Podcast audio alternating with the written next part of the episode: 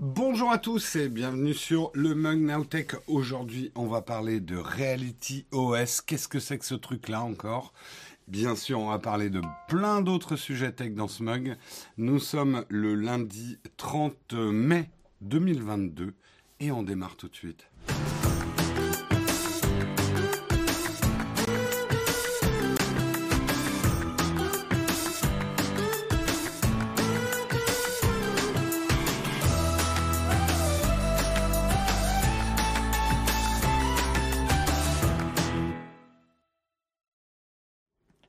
Bonjour à tous, j'espère que vous allez bien, que vous avez passé un bon week-end, que vous êtes bien reposés, que tout le monde va bien, qu'il fait pas trop chaud, pas trop froid. Fait pas super chaud sur Paris, hein, c'est surprenant. Hier faisait presque froid, mais vous en foutez, mais vous avez bien raison. Bonjour à tous, salut Polaire, salut Strophantus, salut Mike du 12, salut RG065 et un grand merci à Sorcier 062 qui essaye à lui tout seul de démarrer le train de la hype ce matin, mais non, il est rejoint par Face Diablotin 02 qui cumule son 15e mois d'abonnement, merci à toi.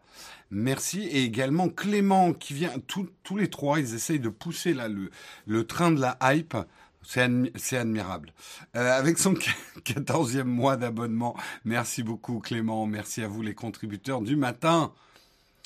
Est-ce que vous avez tous passé un bon week-end? Salut Run Technologie qui nous suit depuis l'île de la Réunion, on te salue, ainsi que tous les Réunionnais. Instant météo, idem agronome niveau froid. Bah écoute, très bien. Hein, bientôt, on va se plaindre qu'il va faire trop chaud. Hein. On va juste se plaindre qu'il fait un peu trop froid. Merci beaucoup, Polaire. 26e mois d'abonnement. Tu as droit au message. Ce n'est plus de l'amour, c'est de la rage. Merci beaucoup à toi. Salut Bobounet, dont c'est la première fois sur le chat et qui nous dit qu'il fait beau chez lui. Week-end bricolage tip top. Très bien. Moi aussi, j'ai, j'ai terminé d'accrocher une tringle à rideau qui s'était cassé la gueule. Vous en foutez, hein, mais je vous en parle quand même. Merci beaucoup, M'énerve. Première fois sur son prime, premier prime. Merci à toi. Merci. Coincé à l'aéroport, j'ai connu mieux. Ah, effectivement, galère, Valal. Euh... Non, on va pas parler de foot. Camille, je ne lis pas ton message. On parle pas de foot. Pas de polémique. J'ai d'autres sujets à polémique ce matin, je vous rassure. Vous inquiétez pas. Merci beaucoup Vinka pour ton prime. Et ça y est, vous avez fait démarrer le train de live, mais vous êtes formidable. Troisième mois d'abonnement avec son prime. Bonjour à Z, dont c'est la première fois aussi sur le chat. Il fait bien beau ce matin à Paris. Beau mais frais. Beau mais frais. Merci Victoria Mus également pour ton prime, douzième mois d'abonnement. Ça y est, nous sommes dans le train de la hype. On va pouvoir démarrer. Euh... Merci Powerloutre également, dixième mois d'abonnement, sixième mois consécutif. Merci beaucoup à toi. Allez, on va regarder ensemble de quoi on va parler ce matin. On a un riche programme. On va parler de Reality OS, un trademark qui a déposé Apple. Ça y est, ça arrive. Je vais vous en parler un petit peu. Nous verrons ensuite, toujours chez Apple. Si vous travaillez chez Apple, vous allez être content puisque pour éviter le départ des employés, Apple augmente les salaires de 45%. Ça fait plaisir. On verra le pourquoi du comment. On parlera également de Samsung. Samsung qui nous fait une grande pub sur son nouveau capteur 200 mégapixels et comme le dit Frandroid, démontre l'inutilité d'un capteur de 200 mégapixels. Vous vous en doutiez, mais on en a la preuve. Mais on va pas faire du Samsung bashing. Nous, nous étudierons avec précision. Euh, le mégapixel et le marketing. Euh, nous parlerons également de Disney Plus. Hein, certains d'entre vous ont peut-être vu les deux premiers épisodes d'Obi-Wan. C'est pas de ça dont je veux parler. Je veux parler justement comment regarder Disney Plus sur votre télé. Euh, toutes les manières de s'abonner, si jamais ça vous intéresse. Justement, vous verrez qu'il y a plein de manières de regarder Disney sur son téléviseur ou ailleurs justement. Euh, on parlera ensuite, alors petite page de médecine, C'est rare dans cette émission. C'est de la tech quand même, c'est de la science. Euh, mais c'est vrai que c'est quelque chose, nous, qui nous touche personnellement en ce moment et qui vous touche peut-être. La pandémie de Covid-19 est-elle responsable d'une augmentation des allergies au pollen? Vous avez peut-être remarqué autour de vous de plus en plus de gens qui ont des rhumes des foins, comme on dit vulgairement. Eh ben, euh, on verra. On verra justement un article de Slate sur le sujet. Et nous terminons avec une tartine ambitieuse et dangereuse pour un lundi matin, je n'hésite pas à la faire. Vous ne pouvez pas gagner contre les trolls. Essayez, euh, arrêtez d'essayer. Euh, un article de Lucie Ronfaux pour Numérama que j'ai trouvé très intéressant, euh, justement sur l'évolution du phénomène des trolls et comment c'est devenu un jeu du chat et de la souris auquel il faut encore moins participer qu'avant, mais elle nous expliquera pourquoi. Voilà un petit peu pour les sujets du jour. J'espère qu'ils vous vont. J'en ai pas d'autres et je lance tout de suite le kawa.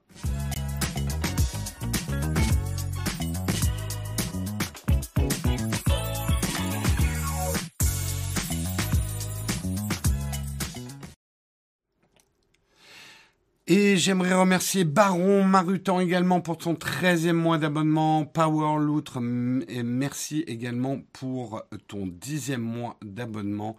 Merci à vous. Le train de la hype est en cours, niveau 3. Je voudrais préciser également, avant de commencer, euh, sur la chaîne secondaire, on est un petit peu en travaux. C'est vrai que vous n'avez plus les highlights. En fait, on n'a plus le temps de les faire. On est en train de re-réfléchir. Probablement, ça va prendre cet été sur ce qu'on veut faire exactement sur la chaîne secondaire. Euh, je vous rappelle quand même que les replays sont dispo gratuitement sur la chaîne secondaire, les replays de cette émission. Mais pour l'instant, ils sont dans une playlist qui est un petit peu cachée. Il faut que vous alliez dans les playlists de cette chaîne secondaire euh, pour voir les replays du mug et vous abonner à la playlist des replays du mug. C'est-à-dire qu'ils n'arrivent pas en public sur la chaîne si vous êtes abonné à cette chaîne secondaire, euh, mais la playlist existe. Donc si vous avez raté le mug du matin que vous voulez pas le regarder en replay sur Twitch, vous pouvez regarder le replay un peu plus tard. Hein, il est dispo euh, techniquement un petit peu plus tard sur notre chaîne secondaire YouTube et ça gratuitement bien évidemment. Voilà. Merci beaucoup RG06 pour ton Prime 13e mois d'abonnement. Merci. Oui, on reviendra sur ma prononciation de Disney ou Disney. Oui, j'ai une prononciation bizarre. On y reviendra quand on sera dans l'article. Allez, on va commencer. On va parler effectivement de Reality OS. C'est vrai que la semaine dernière, je vous avais déjà parlé d'Apple et de son casque de VR, de ses lunettes d'AR, on ne sait pas bien ce qu'ils vont annoncer, mais les choses deviennent un petit peu plus tangibles. Des développeurs ont trouvé des références depuis déjà un certain temps, hein, euh, ont trouvé des références à une plateforme qui s'appellerait Reality OS dans l'App Store, dans les logs de l'App Store. Euh, et là, on est en train de s'apercevoir qu'Apple est en train de déposer le trademark Reality OS un petit peu partout dans le monde. Alors, ça a commencé en 2021. On avait déjà euh, repéré aux États-Unis, euh, mais on sait que Apple dépose parfois des trademarks juste pour tromper l'adversaire. Mais ils avaient commencé effectivement à déposer un trademark autour de Reality OS, euh, autour des périphériques, du software et des wearable computer hardware, donc des lunettes, des lunettes ou des visières. Ça a mis déjà la puce à l'oreille et là, depuis quelques temps, on est en train de s'apercevoir qu'Apple est en train de déposer ce trademark dans d'autres pays du monde. Euh, pas des gros pays, mais c'est un peu leur stratégie. Enfin, pas des gros pays. Le Brésil est un énorme pays, mais il y a Brésil, Ouganda, etc., où le trademark est en train d'être déposé. Apple, à son habitude, ne dépose pas les trademarks avec la marque Apple, mais avec une société écran. Euh, c'est par exemple ce qu'ils font pour les nouveaux OS. Les trademarks sont déposés par Yosemite Research LLC, euh, qui est en fait une compagnie écran d'Apple. Et là, c'est une autre compagnie euh, qui s'appelle Reality Yo System LLC, mais et c'est là où on ne trompe pas les fouilles, les, fouilleurs.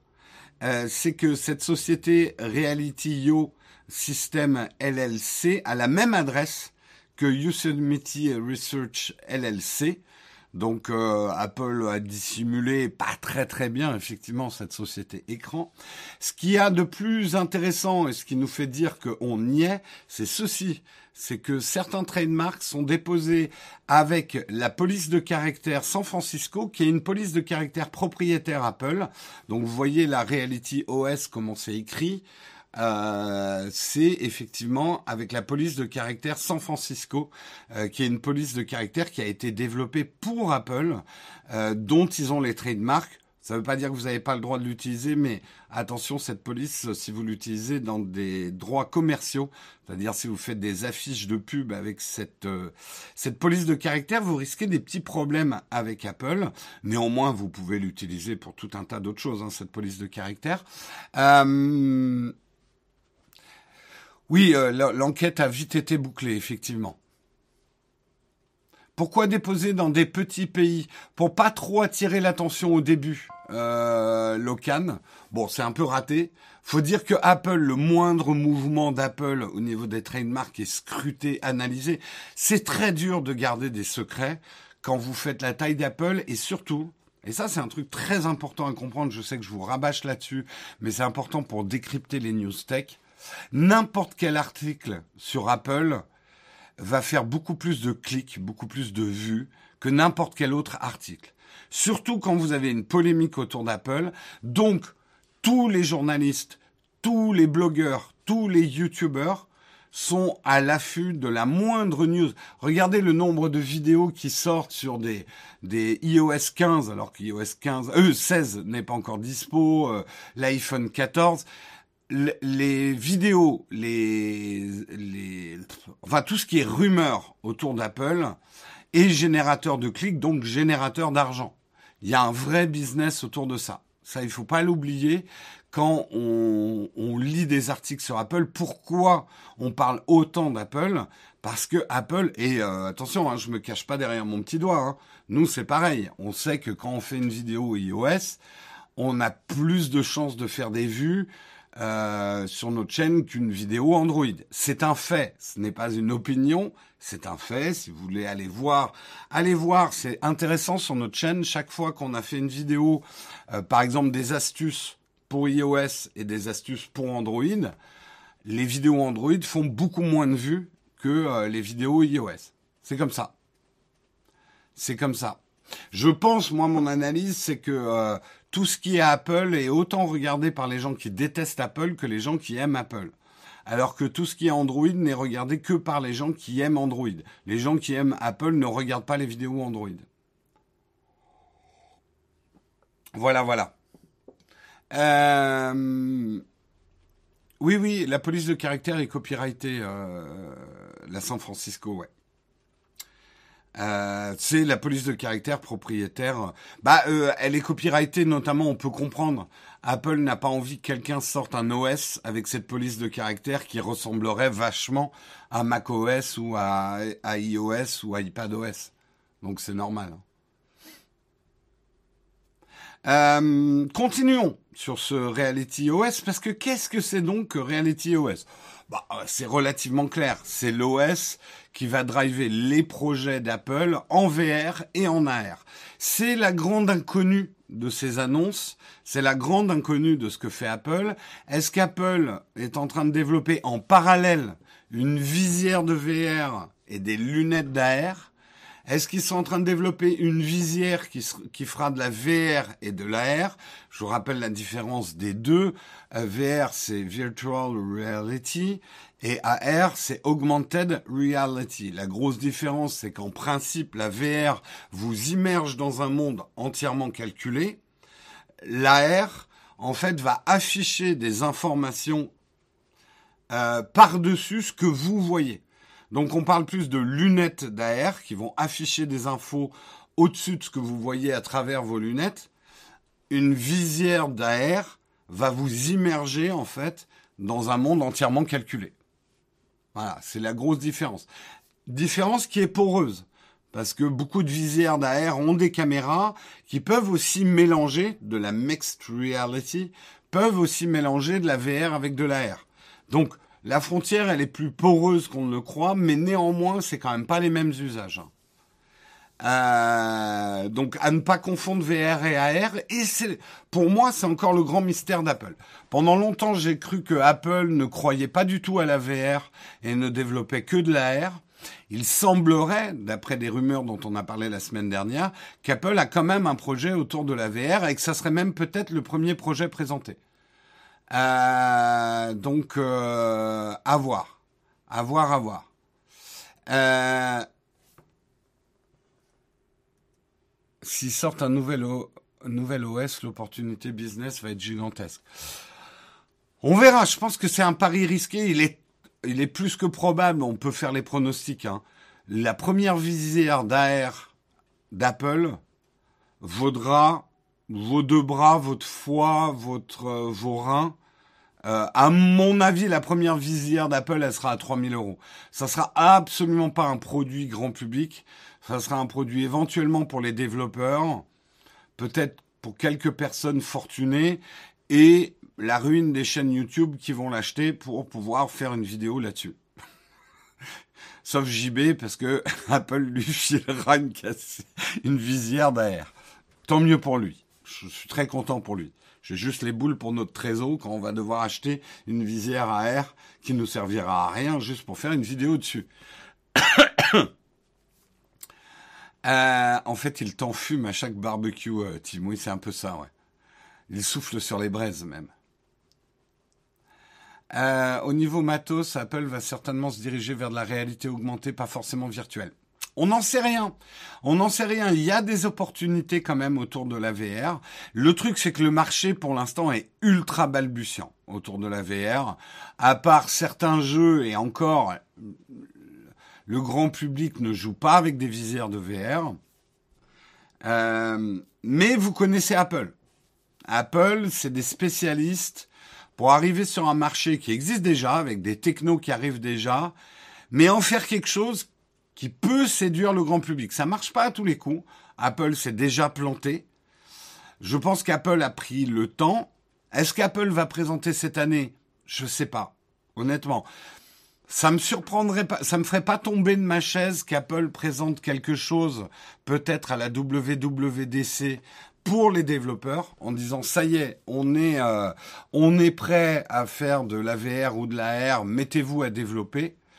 Euh, ça veut pas dire forcément que la visière sortira euh, très vite. Non, il n'y a pas de prêt possible chez Apple. Ils prêtent jamais les produits. En tout cas, pas à nous, en tout cas. Euh, il prête à très très peu de et d'influenceurs et de journalistes français. Euh, je crois que Brandon arrive à se faire prêter des trucs, Monsieur Greux aussi. Euh, nous, Apple ne nous a jamais proposé de nous prêter quoi que ce soit. Le banquier de Naotech en sueur. Oui, toujours. À chaque saison Apple, oui. toujours en sueur, le, banquier. Les retours sous 15 jours, c'est pas si facile que ça, PRM des boys, parce que parfois il nous faut plus de 15 jours pour faire une vidéo correcte et honnête sur un produit. Euh, oui, une prise en main, on peut la faire en moins de 15 jours, et encore, faut pas qu'on ait d'autres vidéos en parallèle à faire. 15 jours, c'est général, pour nous en tout cas, sur Nowtech, euh, euh c'est trop court pour, euh, pour produire une vidéo qu'on estime juste. Voilà. Oui, bien sûr, JB, oui, lui, se fait prêter tous les produits Apple, ouais. Oui, oui, on a déjà essayé, euh, Yves Castel, de se faire prêter des produits. Mais rien que d'avoir un contact chez Apple, c'est hyper difficile. Et euh, le truc, c'est que je pense pas qu'on ait une chaîne euh, que Apple France adore. Et je comprends. C'est vrai que contrairement à ce que certains d'entre vous pensaient, on n'a pas été tendre avec certains produits Apple. Euh, on a une manière d'en parler qui est pas forcément consensuelle. Donc je pense pas qu'on est dans les prios d'Apple France en termes de communication. Merci Caméléon pour ton 22e mois d'abonnement. Et merci Terraloc également pour ton 6e mois d'abonnement. Merci Medralik pour ton 22e mois d'abonnement. Merci beaucoup. Et merci, ah j'ai oublié RG066, ton 13e mois d'abonnement. Merci.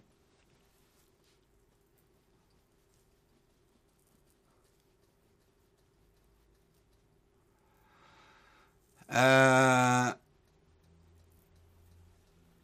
Ouais, ils se souviennent encore de mon avis sur le Magic Keyboard. Bah, je, me, souviens parce que ça, c'est typiquement un produit. Désolé, je fais un petit, un petit dérapage incontrôlé dans les graviers, mais c'était une histoire drôle. Justement, ce clavier, je l'avais pris euh, en me disant il faut que je le ramène avant 15 jours. J'ai fait une vidéo où j'ai dit à quel point je n'aimais pas ce clavier et je suis allé le ramener physiquement dans l'Apple Store d'Opéra à Paris. Et bien sûr, les vendeurs m'ont reconnu. Ils avaient vu ma vidéo, alors ils m'ont fait. Alors Jérôme, tu l'as pas aimé le clavier, c'est pour ça que tu le ramènes? J'avoue que c'est un moment un petit peu de solitude. Hein. T'es là avec ton clavier, oui, je le ramène parce que je n'en veux pas. Oui, oui, on sait que t'en veux pas. On a vu ta vidéo. Euh, oui. Donc vous voyez, je peux pas le faire non plus euh, hyper souvent d'acheter des produits et de les ramener chez Apple. Ah ouais, je me suis fait griller, ouais, clairement. Donc, euh, on va dire qu'il y a un nombre fini d'Apple Store dans Paris. non, non, mais ça, véridique, hein, véridique. Non, mais après, ils ont été super cool avec moi et, la plupart des vendeurs que je croise qui connaissent la chaîne sont très bienveillants. Hein. C'est plus, je pense, après le service marketing euh, Apple France qui aurait pas été content, mais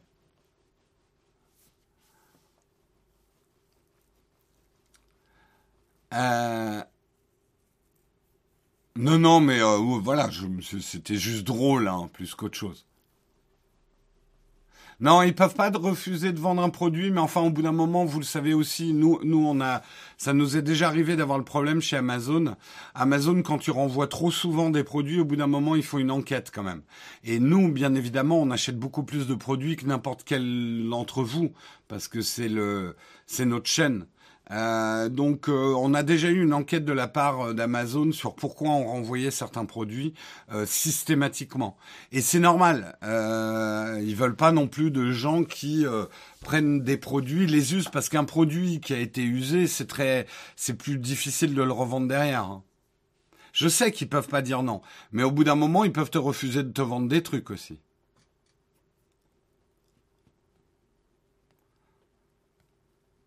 Oui, tu, tu vois, c'est pour ça que des trucs genre les roulettes magiques et tout, en tout cas à l'époque, euh, mais même maintenant, je j'investirais pas 700 euros de trésorerie juste pour faire une vidéo qui fait des vues sur les roulettes d'Apple. On a fait, la chiffonnette, par contre. Euh... Si, Apple prête des trucs à Léo Techmaker un jour, j'avoue que je mange mon chapeau. Euh... Non, c'est pas vrai. Amazon, ils ont toute une section euh, refurb, McFlurry truffes. Et euh, quand tu renvoies un produit, ils le mettent en vente dans la section refurb.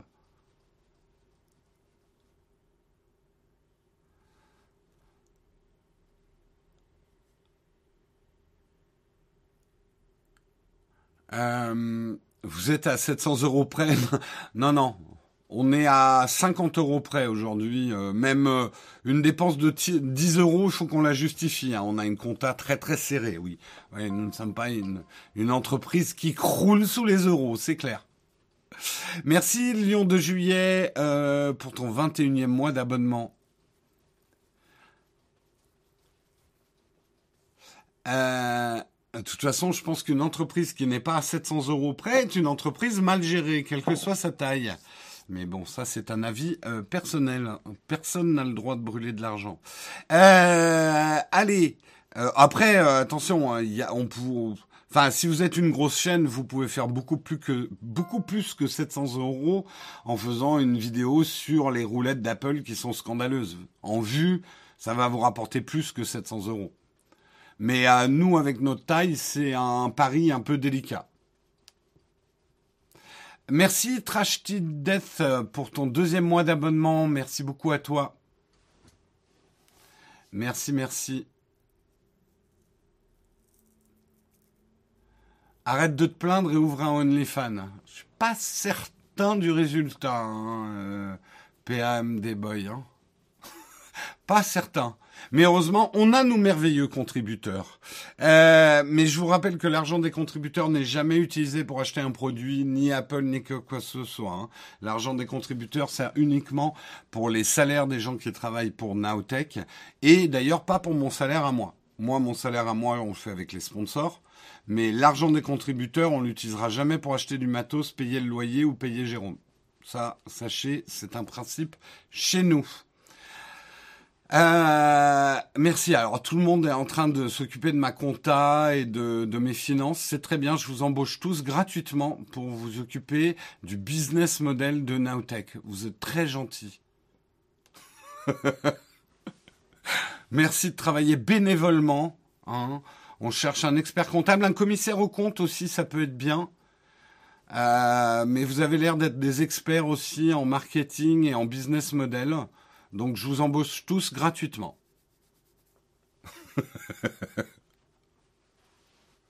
Allez, on passe à l'article suivant, on verra bien hein, pour la R et la VR d'Apple euh, ce qu'il nous euh, prépare. En même temps, il n'y a pas que nous qui avons des problèmes avec les salaires. Euh, Apple aussi, l'article précédent, j'ai oublié de le citer, c'est important de citer ses sources. L'article précédent était un article de 9 to 5 Mac. Euh, et euh, cet article est un article de Capital. Pour éviter les départs de ses employés, Apple augmente leur salaire de 45%. Plutôt sympa de bosser chez Apple. Euh, je veux bien promouvoir Nowtech à la salle de sport. Let's go, Locan, c'est parti. L'argent des contributeurs sert à payer le béret de Guillaume. Même pas Bah après, il fait ce qu'il veut de son argent, hein, Guillaume. Je vous. Oui, je vous paye tous en visibilité. Pas de problème. Non, non, on ne prend pas de bénévoles chez Nautech. C'est trop dur à gérer les bénévoles. Euh... La taille du béret. Mains, la taille du béret. Apple prévoit d'augmenter les salaires de ses employés aux États-Unis. Alors aux États-Unis, alors déjà les employés d'Apple France, oh, rapporte l'agence Reuters. Les émoluments, eh oui, mot compliqué du lundi, les émoluments des employés de la marque à la pomme, émoluments, ça doit Je ne sais pas ce que ça veut dire exactement, émolument. Bref, les émoluments des employés de la marque à la pomme passeront ainsi à 22 dollars de l'heure, une augmentation de 45% par rapport à 2018. Apple prévoit également d'augmenter les salaires de début de carrière de ses employés aux États-Unis, une hausse qui prendra effet dès le mois de juillet. Le groupe entend soutenir et fidéliser les meilleurs membres de l'équipe au monde qui permettent à la marque à la pomme d'offrir, ah, je déteste quand les mecs écrivent la marque à la pomme, qui permettent à Apple d'offrir les meilleurs produits et services et les services les plus innovants. Avec le nombre record de salariés américains qui ont quitté leur emploi en mars dernier, 4,53 millions d'Américains ont quitté leur emploi, Apple entend ainsi se mettre à l'abri d'un phénomène qu'on appelle The Great Resignation. Euh, la démission en masse des petits employés de commerce confrontés à des salaires et des conditions de travail peu envieuses. The, Great Resignation, c'est un peu la grande démission. C'est un phénomène qui touche l'économie américaine en ce moment. Euh, sachant qu'ils ont une fluidité du marché de l'emploi que nous on n'a pas, donc il ne faut pas comparer avec la France, mais beaucoup, il devient beaucoup de gens ont quitté leur boulot euh, aux États-Unis. Il y a un phénomène presque culturel euh, pour des boulots qui sont. Alors il faut savoir que beaucoup de gens ont plusieurs boulots hein, aux États-Unis, mais voilà les les petits jobs pas très très bien payés dans le commerce, dans le retail, etc. Euh, ont tendance à quitter parce que ils trouvent que finalement euh, l'argent que ça rapporte par rapport aux efforts consentis pour avoir ce salaire ne vaut pas la peine. Et c'est vrai que les confinements, un certain recul par rapport à la place du travail dans nos vies a engendré ce type de phénomène. On l'a un petit peu en France. Il y a beaucoup de ce qu'on appelle turnover, désolé pour l'anglicisme, dans certains secteurs en France. J'en ai parlé avec certains amis qui ont des entreprises ou qui bossent dans des entreprises. Il y a beaucoup de mouvements en ce moment. En France, on a un rapport au travail qui n'est pas du tout le même. Parce que d'abord, on a, un système d'assurance chômage euh, et un marché du travail qui est quand même moins fluide. On quitte moins facilement son boulot en France parce que c'est plus dur d'en retrouver en général. Euh, donc, euh, faut pas comparer. Donc, c'est pour ça que Apple augmente les salaires aux États-Unis pour être plus compétitif, pour éviter que les gens se barrent en fait. Euh, oui, oui, il y a le phénomène en France, mais c'est quand même pas du tout les mêmes chiffres. C'est pas du tout. Euh, on n'a vraiment pas la même fluidité dans le marché du travail qu'aux États-Unis. Aux États-Unis, tu perds facilement ton boulot, tu démissionnes, tu cherches pas à te faire virer. Euh, parce que de toute façon, il y a peu de changements entre se faire virer et démissionner. Et tu, mais par contre, tu peux retrouver du boulot relativement facilement. Un bon boulot, c'est autre chose, mais le marché du travail est quand même un peu plus fluide. Euh, mais il y a, un problème effectivement dans certains secteurs en France. Hein, euh, on a des problèmes de recrutement sur certains secteurs hein, pour avoir des compétences. Bref, cette décision n'intervient pas aussi complètement par hasard parce qu'il y a un autre phénomène en dehors du Great Resignation. Il y a aussi une campagne de syndicalisation des salariés d'Apple et ça c'est une nouveauté. On va pas refaire la différence syndicale entre la France et les États-Unis. Vous savez que c'est pas du tout la même chose, hein, les syndicats aux États-Unis en France. Euh, mais le 20 avril dernier, des salariés d'un magasin Apple d'Atlanta ont officiellement demandé l'organisation d'un vote pour la création d'un syndicat. Soutenu par le syndicat du secteur de la communication, un groupe d'employés s'est constitué sous le nom d'Apple Retail Union et a déposé euh, un dossier auprès de l'agence chargée du droit du travail aux États-Unis. Il s'agirait du premier syndicat créé au sein d'un magasin du groupe informatique, d'un groupe informatique aux États-Unis. Des initiatives encore au stade préliminaire ont été lancées dans d'autres magasins, comme celui situé dans la gare mythique de Grand Central à New York. Alors, je je suis pas un spécialiste du fonctionnement des syndicats aux États-Unis, mais encore une fois, il faut pas comparer les syndicats aux États-Unis avec nos fonctionnements en France. Euh, mais il faut savoir que les syndicats aux États-Unis, il y en a beaucoup moins, et que euh, les syndicats, effectivement, sont vraiment pas vus par un bon œil pour les entreprises, et beaucoup d'entreprises essayent d'éviter la constitution des syndicats. Euh, alors on peut voir ça, euh, lutte des classes, euh, les salauds des entreprises américaines qui veulent pas des syndicats et du droit du travailleur, c'est un petit peu plus complexe que ça. Faut savoir qu'aux États-Unis, généralement, les entreprises sont beaucoup plus compétitives au niveau du marché de l'emploi et essayent de garder leurs employés en payant des systèmes de sécurité sociale, de soins médicaux et d'autres packages en fait en, gros, aux États-Unis, quand vous êtes embauché, en général, vous avez un certain nombre d'avantages à être dans une entreprise. Avantages que vous risquez de perdre si vous vous syndiquez derrière, syndicat qu'il faut payer aussi. Donc, voilà, la culture syndicale est différente. Voilà. Euh, c'est vraiment pas comme en France où euh, nous on a une assurance maladie qui est garantie par l'État, etc. Donc ne comparez pas ce qui n'est pas comparable. En gros, les entreprises américaines essayent d'éviter d'avoir des syndicats et les syndicats ne sont pas toujours un bon move pour les salariés aux États-Unis. Comprenez juste ça. Et d'ailleurs, récemment, la directrice des ressources humaines d'Apple, euh, Deirdre O'Brien, a partagé une vidéo avec plus de 60 000 salariés américains du groupe pour tenter de les convaincre que la syndicalisation n'est pas une bonne idée. Voilà. Donc, les entreprises américaines déploient des moyens assez importants pour convaincre leurs employés de ne pas se syndiquer.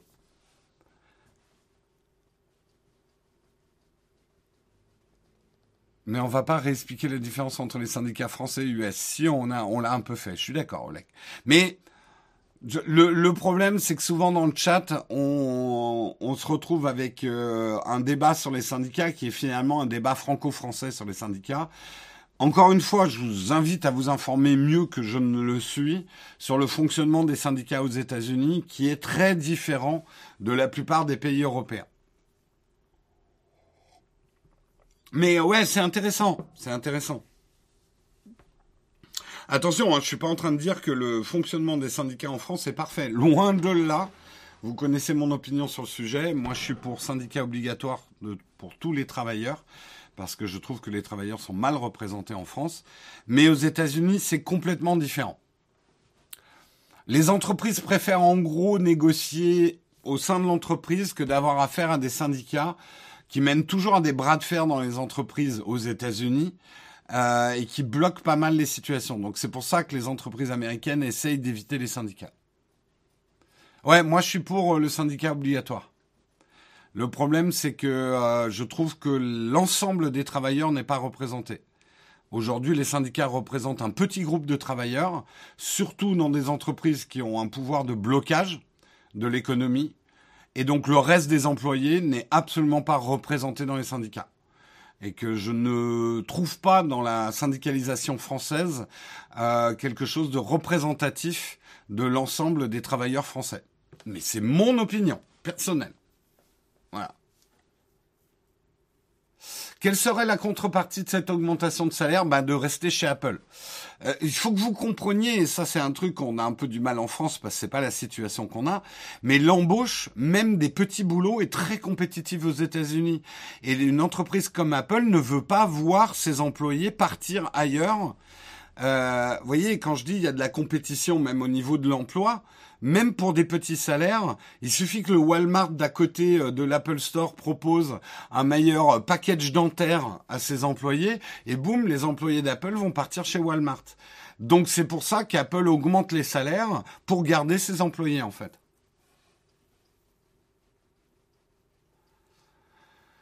Euh,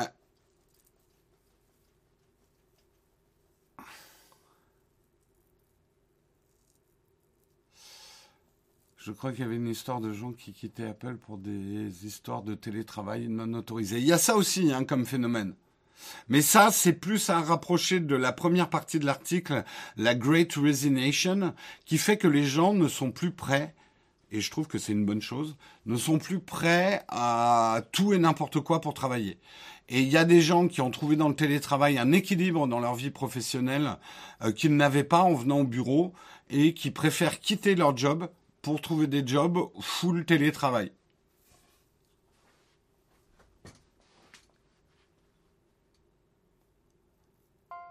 Merci, euh, ah, j'arrive pas à prononcer. On va dire Gachef, Igachef, Igrachef, pour ton prime, neuvième mois consécutif. Merci beaucoup.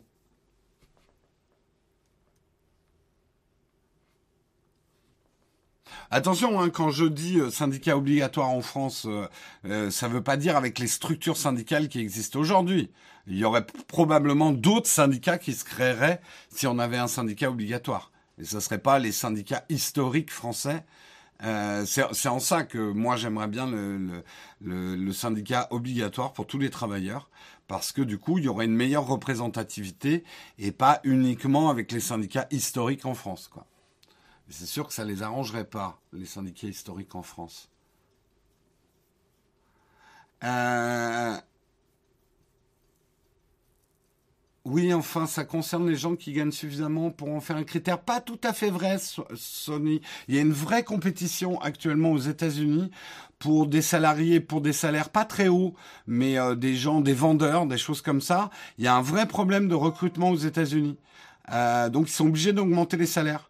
Euh, informe-toi, mais tu verras, c'est pas forcément sur les boulots de cadre ou hautement qualifiés qu'il y a une tension au niveau de l'emploi aux États-Unis en ce moment.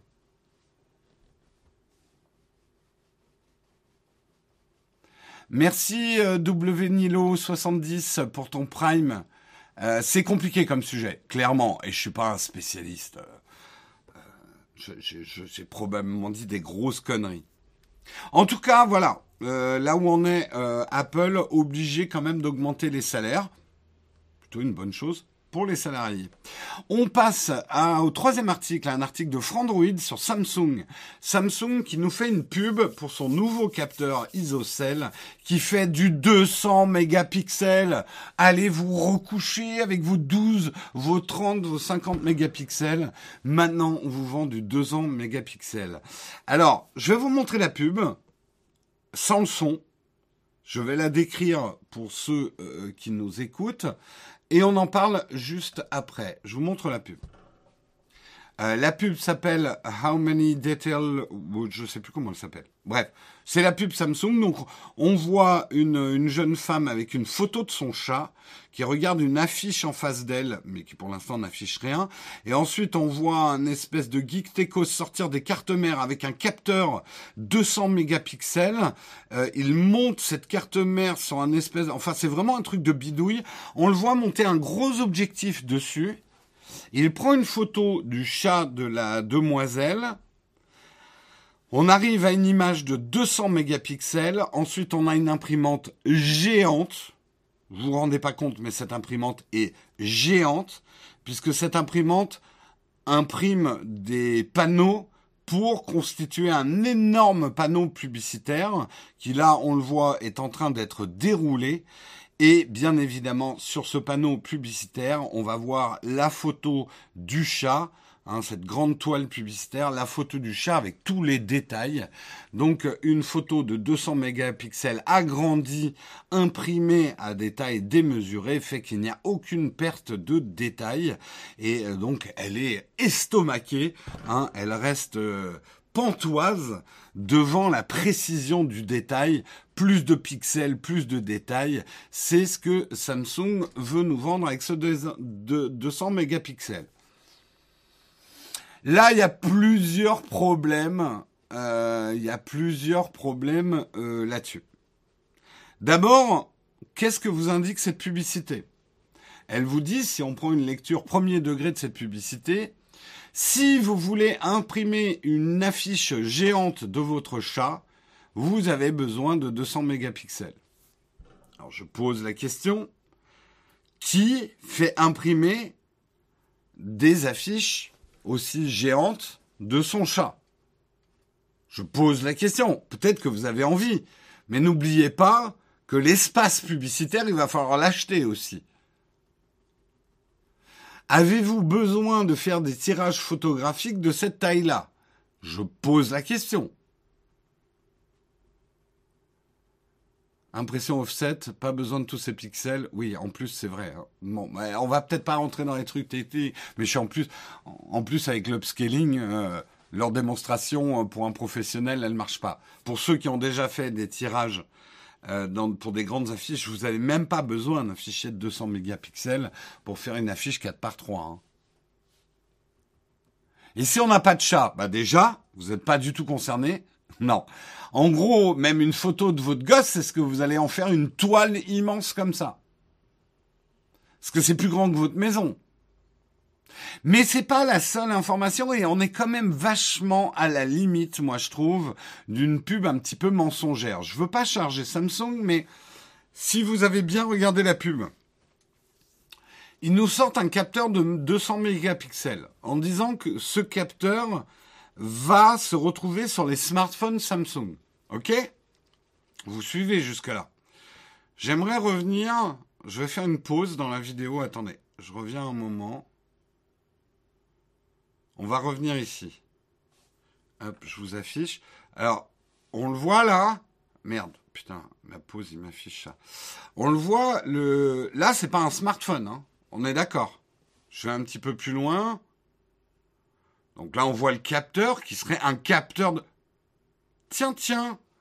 Mais, mais c'est quoi cet objectif? Regardez la taille de cet objectif. C'est pas un objectif de smartphone. Mais, mais pourtant, mais pourtant, on m'a dit que mon smartphone pouvait prendre des photos comme des gros appareils photo dédiés. Et je n'ai pas vu la vidéo de Naotech disant le mensonge de la photo quand vous fait croire que votre smartphone peut prendre des photos aussi bien qu'avec des gros objectifs. Mais, mais donc pourquoi, pourquoi il n'a pas pris la photo directement avec un smartphone? On peut, on peut se poser la question quand même.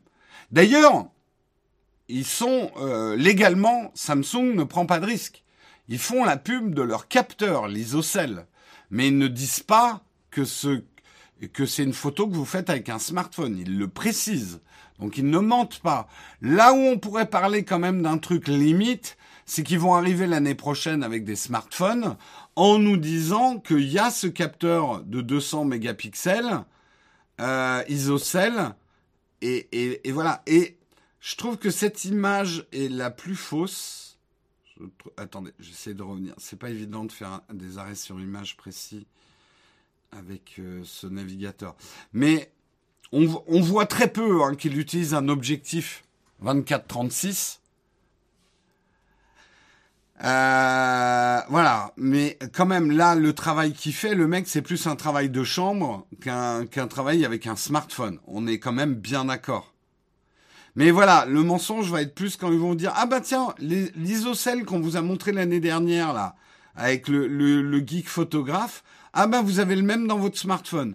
D'où on pourrait penser que euh, ce capteur, on va pouvoir faire la même photo de chat avec le smartphone. Ce qui ne sera pas vrai parce que la taille de votre objectif de smartphone ne permettra pas de faire une photo euh, comme ça. Et si vous voulez comprendre pourquoi la taille de l'objectif euh, c'est important, allez voir notre vidéo qu'on a fait avec Albert, euh, le mensonge de la photo sur smartphone. Attention, ça ne veut pas dire que les smartphones sont des mauvais appareils photo, mais il y a des choses qu'on ne peut pas faire avec un smartphone. Est-ce que ça pourrait servir pour des devices non smartphones? Oui, mais on a déjà des, capteurs. Euh, alors, en fait, en photo, gens qui achètent des boîtiers euh, dédiés, eux, quelque part, ils savent très bien que 200 mégapixels, à part pour certaines photos très spécifiques, avoir autant de mégapixels aujourd'hui ne sert pas à grand chose. Ça peut servir éventuellement pour de la photo de beauté et de mode. Pourquoi? En fait, quel est le seul cas où 200 mégapixels est vraiment utile? 200 mégapixels est vraiment utile si vous avez besoin de cropper dans l'image c'est-à-dire de zoomer numériquement dans l'image pour prendre qu'une partie de l'image au final. Là, oui, la définition de 200 mégapixels pour au final avoir, je sais pas, une image de 20 mégapixels parce que on aura découpé une partie de cette image, on aura fait un zoom numérique dedans. Là, oui, ça peut avoir une utilité. Donc, euh, c'est un peu ce que je vous expliquais dans ma vidéo euh, pourquoi il faut filmer en 4K même si vous euh, vous faites une vidéo en 1080p qui peut le plus peut le moins en gros plus vous avez des infos mais on sait aussi quand on fait de la photo dédiée que 200 mégapixels peut amener tout un tas de contraintes. Un, la taille des fichiers. Deuxièmement, les performances en basse luminosité, parce que même avec du pixel binning qui va regrouper les pixels, euh, ça peut quand même poser des gros problèmes de calcul, donc faut un processeur énorme dedans. Bref, autant de mégapixels sur un capteur, sur un très grand capteur, ça peut aller. Les, les, les moyens formats en photo, je sais pas, je voudrais pas dire de bêtises, mais il y a probablement des capteurs moyens format qui font du 200 mégapixels déjà. Mais quelqu'un qui s'y connaît un petit peu en photo et qui travaille avec des boîtiers dédiés sait qu'en fait, le nombre de mégapixels sur un capteur, c'est une question de compromis. On en veut suffisamment, mais on n'en veut pas trop non plus, parce que ça pose d'autres problèmes. Du coup, on aura des photosites trop petits, ouais. Je sais pas s'il y a des gens qui s'y connaissent en, en capteur euh, moyen format. Combien ils montent les moyens formats en mégapixels? Oui, oui, moyen format 200 mégapixels, euh, euh. Ouais, ouais, c'est ce que je me dis. Je vois, pour l'instant, je pense qu'il y a que de l'intérêt sur euh, les capteurs moyen format. Les capteurs moyen format, c'est plus gros que les capteurs des appareils photo dédiés que vous connaissez. Hein. Moyen format, c'est un très grand format de capteur.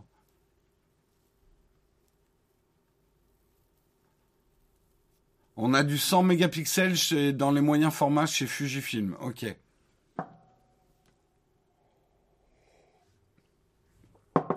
Donc sachez-le, euh, là on atteint les limites du marketing en photo et c'est ce qu'on essaye de vous expliquer dans nos vidéos. Je comprends que les gens du marketing aient besoin d'un chiffre facile à vendre et 200 mégapixels ça claque. C'est comme dire ouais je fais du zoom x 100. Et pour le grand public, ça peut impressionner. Waouh, moi, mon smartphone, il fait du 200 mégapixels.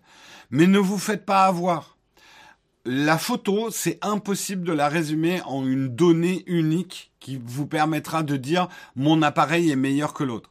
Il y a des appareils photo 12 mégapixels qui prennent des meilleures photos que des appareils photo 50 mégapixels.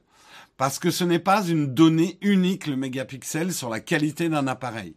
Je sais et je comprends que les gens du marketing aimeraient avoir un espèce de chiffre facile à vendre.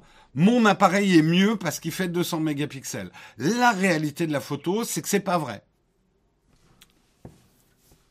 Ouais, et ça, Will Rose, c'est encore un autre débat. C'est pas le matos qui fait des belles photos. Ça, c'est encore un autre débat. Là, je parle vraiment en geekerie photo. Est-ce qu'un appareil photo qui fait 200 mégapixels est meilleur qu'un appareil photo qui fait 12 mégapixels? Bah, si vous y connaissez un peu, la vraie réponse, c'est ça dépend complètement du type de photo que tu as à faire. Ce n'est pas un meilleur appareil photo pour certaines situations.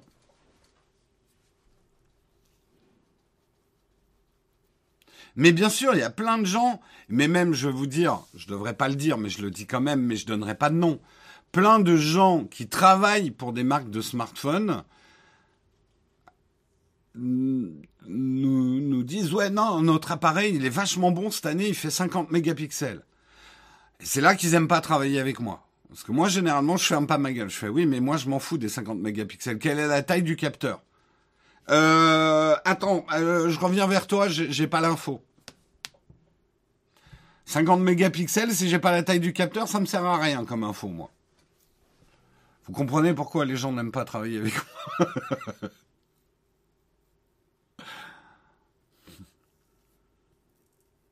Voilà, 200 mégapixels, c'est intéressant si vous travaillez pour Chanel et que vous faites des grandes bâches. Et encore, comme le dit Oleg, c'est pas indispensable de travailler en 200 mégapixels pour imprimer une grande bâche. Mais ça, va être intéressant surtout en photo de mode, le nombre de mégapixels, avec un éclairage contrôlé, parce qu'il faut balancer quand même du bois hein, en lumière pour faire avec des, des petits photosites, faire une bonne photo en 200 mégapixels. Donc c'est plein de compromis. Donc ça va servir à un petit corps de métier de photographe en fait. Et c'est comme ça que Nowtech se retrouve à acheter ses produits et qu'on lui en prête pas. Tout à fait.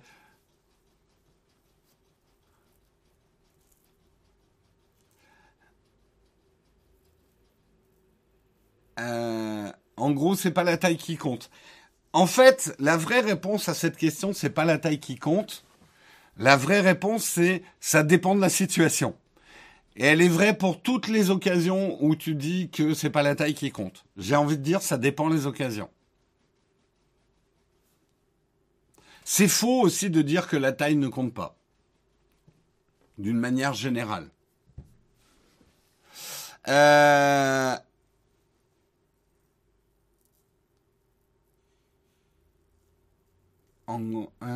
c'est dommage de ne pas parler de la taille du capteur alors qu'on parle de la taille de l'ouverture focale. Oui, oui, je sais. en fait, le problème de la photo, c'est que c'est compliqué pour les gens du marketing. C'est trop compliqué pour le grand public.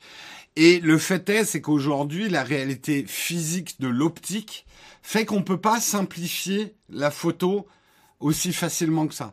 Tu ne peux pas résumer la qualité d'un appareil photo en un chiffre. C'est impossible. Mais c'est pareil dans d'autres technologies. En voiture, j'y connais rien, mais tu peux pas réduire la qualité d'une voiture au nombre de chevaux qu'elle a, par exemple. Bah, c'est la même chose. Quand on parle des mégapixels, tu ne peux pas euh, dire ah mon appareil photo est génial parce que j'ai tant de mégapixels. Tu peux pas dire ma voiture est géniale parce que j'ai tant de chevaux dedans.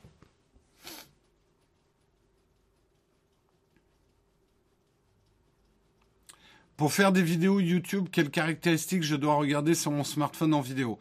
Bah, tu regardes s'il y a une pomme derrière ou pas. En vrai, j'aimerais te dire le contraire, mais aujourd'hui, pour moi, hein, et de mes expériences, même si les autres commencent à faire des efforts, il n'y a que Apple qui traite sérieusement la vidéo au smartphone. Donc je sais que je vais me faire balancer des pommes pourries à la tronche par euh, d'autres qui disent mais non, les Samsung ils sont bien meilleurs en vidéo. C'est que vous avez jamais monté des vidéos venant d'un Samsung. Désolé de vous le dire, mais vous faites pas du montage de vidéos venant d'un Samsung. Donc je te le dis, si tu veux faire ta chaîne YouTube avec un smartphone, prends un Apple. Voilà, je te le dis.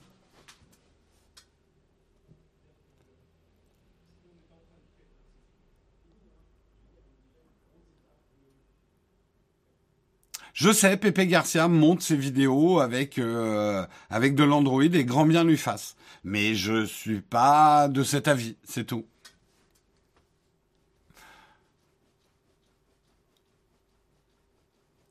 Non, mais déjà, Coco Sniper, tu me dis, c'est vrai, mais pas en basse luminosité. Déjà, si tu veux faire ta chaîne YouTube, évite de te filmer en basse luminosité d'une manière générale. Achète de la lumière déjà avant d'acheter un smartphone. Parce que le mec qui me dit ah oui, je veux faire une vidéo YouTube, mais il me faut une caméra qui filme en basse luminosité, à moins qu'il fasse du contenu sur les vampires ou de l'urban, euh, de l'exploration urbaine.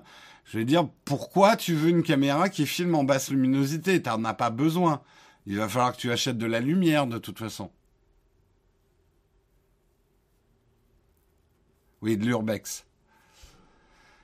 Bon, bref, allez, on passe à l'article suivant, il est largement le temps. Comment regarder Disney Plus sur votre télé? Alors, pour ceux qui découvrent l'émission, j'ai plusieurs défauts.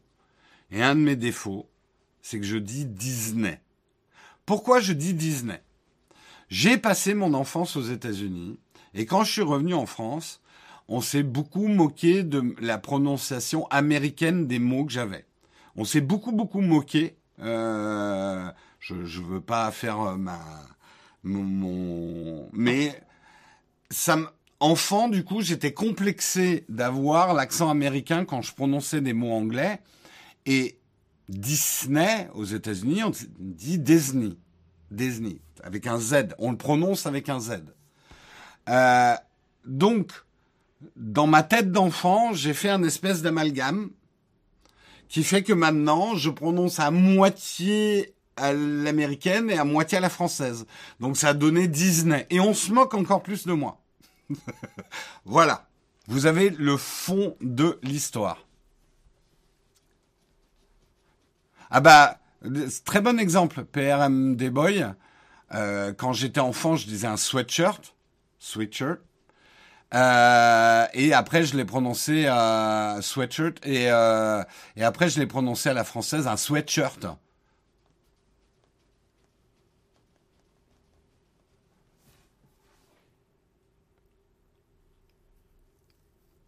Et c'est un peu aussi le même problème que j'ai avec Face ID, c'est le pire, c'est que je prononce ni bien en anglais ni bien en français. J'ai fait un mélange des deux. Tout ça parce que on sautait de ma gueule quand j'étais gamin.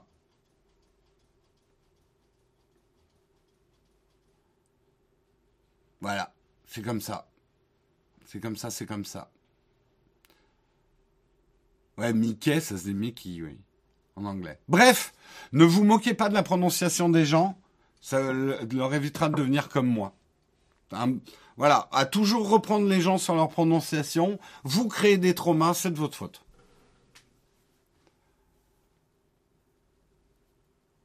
Euh, et pour s'excuser, il contribue 40 ans plus tard. Voilà, tous ceux, si dans votre vie vous êtes moqué de la prononciation de quelqu'un, vous devez faire une contribution à la chaîne La Hôtel. Oh, on va être riche Jérôme bientôt dans une interview combinée sur ses complexes de langage. Ouais, non, mais le truc est, c'est que c'est vrai que euh, j'étais euh, vraiment dans un, un endroit un petit peu reculé en France, très anti-américaniste. Je ne rentrerai pas dans, les détails, mais je suis arrivé petit américain dans une école à une époque où l'anti-américanisme était très fort et euh, on, on se moquait pas simplement de moi, c'était violent. Hein. Euh, le fait que j'ai un accent français et tout, euh, ça a été relativement violent. Comme les Français peuvent être parfois méchants avec des gens qui parlent pas exactement comme eux. Voilà. L'époque où José Bové détruisait McDo. Bref, tout ça pour dire, je vais dire Disney parce qu'en plus, voilà, c'est mon, mon truc. Comment vous pouvez regarder Disney Plus euh, sur votre télé? La question se pose chez pas mal de gens. Vous avez peut-être pas raté, je ne spoilerai rien, qu'Obi-Wan Kenobi, les deux premiers épisodes sont plutôt pas mal. On va pas lancer le débat, il y en a peut-être qui n'ont pas aimé, mais je vous confirme que c'est plutôt pas mal du tout.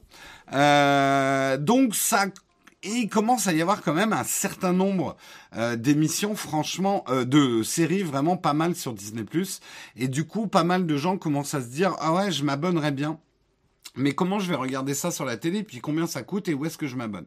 En France, vous avez plusieurs solutions. D'abord, il y a eu un accord entre Canal+ et euh, Disney ⁇ qui fait que si vous voulez regarder euh, Disney ⁇ à travers votre box Internet, il faudra passer par Canal ⁇ Alors ça peut aller d'un abonnement à 20,99 euros euh, pendant deux ans euh, où vous aurez à la fois Canal Plus et Disney.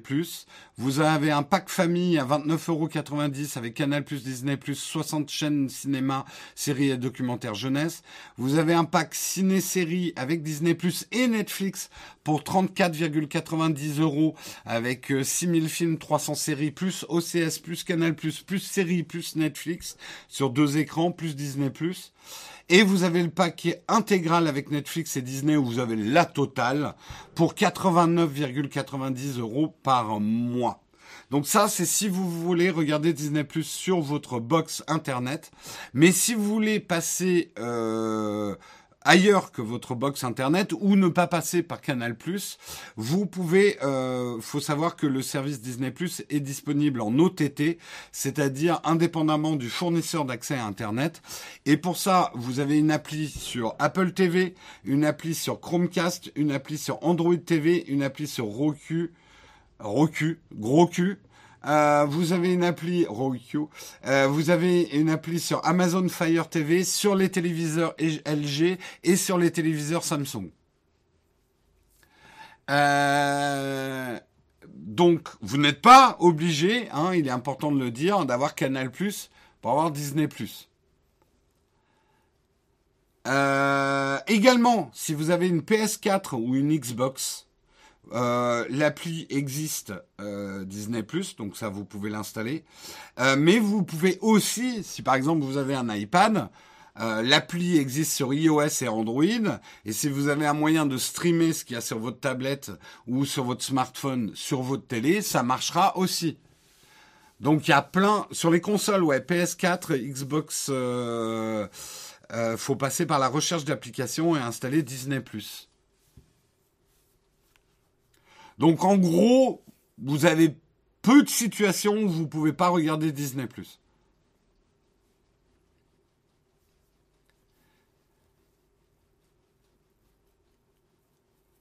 Euh, sur les consoles, ouais. Dispo sur les Tesla. Ah ouais, ça je savais pas.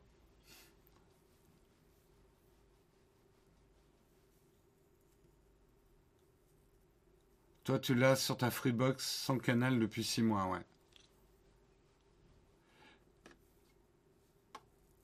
Ils font du forcing quand même. Bah, disons qu'en ce moment, ils ont des séries. Euh, si vous aimez ce type de série, c'est vrai qu'elles font envie. Moi, je vous dis, ne mettez pas forcément euh, tous vos œufs dans le même panier. Je je pense qu'une consommation intelligente de la SVOD aujourd'hui, c'est de rester quelques mois abonné à Netflix, quelques mois abonné à Disney et de changer selon les séries que vous regardez. En gros, vous binge-watchez tout ce que vous avez à regarder quelque part et hop, vous passez à l'appli suivante. Il y a du bon aussi sur Netflix en ce moment. Hein.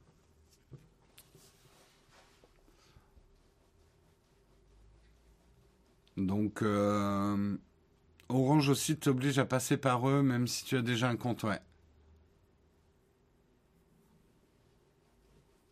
Oui, oui, vous n'êtes pas obligé de prendre Canal, contrairement à ce qu'on vous fait croire. Vous n'êtes pas obligé de prendre Canal pour avoir Disney.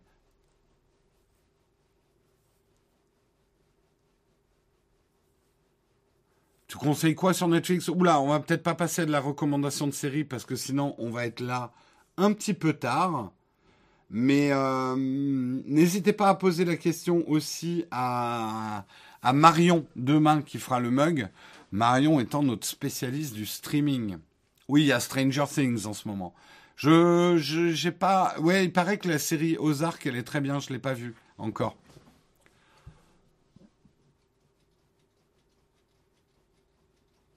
Ah, ça y est, tout le monde y va de sa recommandation. Merci en tout cas. Euh, Quiz Zepic qui est sa première fois sur le chat et qui conseille Stranger Things top la new season. Bah écoute, ne spoilez rien, par contre soyez cool. Ne spoilez rien ni sur Obi-Wan Kenobi ni sur Stranger Things. Merci IMAX pour ton 23e mois d'abonnement. Merci WNilo70 pour ton 7e mois d'abonnement. Merci beaucoup à vous les contributeurs. Euh, on passe à un dernier article, euh, mais que j'ai trouvé intéressant. Vous avez peut-être entendu autour de vous des gens éternuer. En tout cas, en ce moment, je sais pas si, mais nous, c'est le cas à l'atelier. Beaucoup de gens qui n'avaient pas le rhume des foins avant ont des espèces de rhume des foins aujourd'hui. Et c'est un article de Slate euh, qui nous parle de ça. Est-ce que la pandémie de Covid-19 est-elle responsable d'une augmentation des allergies au pollen? On commence à entendre beaucoup ça. Beaucoup de gens disent j'étais pas allergique au pollen avant le Covid et depuis le Covid, je suis allergique au pollen. Alors, il est important ce genre d'information avant d'avoir des fake news. Et là, je trouve que Slate, après, vous, vous, c'est de votre devoir aussi de croiser les sources d'information. Là, je vous en donne qu'une. Euh, on va parler de l'article de Slate qui remet un peu les points sur les. Parmi nous, certains en souffrent depuis des années, mais beaucoup n'ont jamais éprouvé le moindre symptôme avant 2020-2021, voire avant cette année. Et cela pose franchement une question parce que les dates correspondent au moment où la pandémie de Covid, les gestes barrières et le masque sont entrés dans nos vies. Faut-il y voir une simple corrélation ou une vraie relation de causalité? C'est quelque chose de très important, hein, la différence entre une corrélation et une causalité. En gros, est-ce que cette épidémie de rhume des foins est une corrélation avec le Covid ou une causalité. Pour le docteur, pour la docteure Catherine, euh, oh mince. Je suis obligé de vous lire son nom de famille. Je n'invente. Non, je vais pas vous. Bah si, je suis obligé de vous le lire. Mais euh, nous avons affaire au docteur Catherine Kekette. Et ça n'enlève rien à la qualité de sa profession. On va pas rire comme des gamins de sixième, hein. Mais donc, selon euh, le docteur Catherine, allez, oh merde. Non mais merde. J'en suis désolé. On doit pas se moquer du, nom de famille des gens, quoi. Mais ça doit pas être facile, quoi. Ça doit pas être facile. Ça doit pas être facile.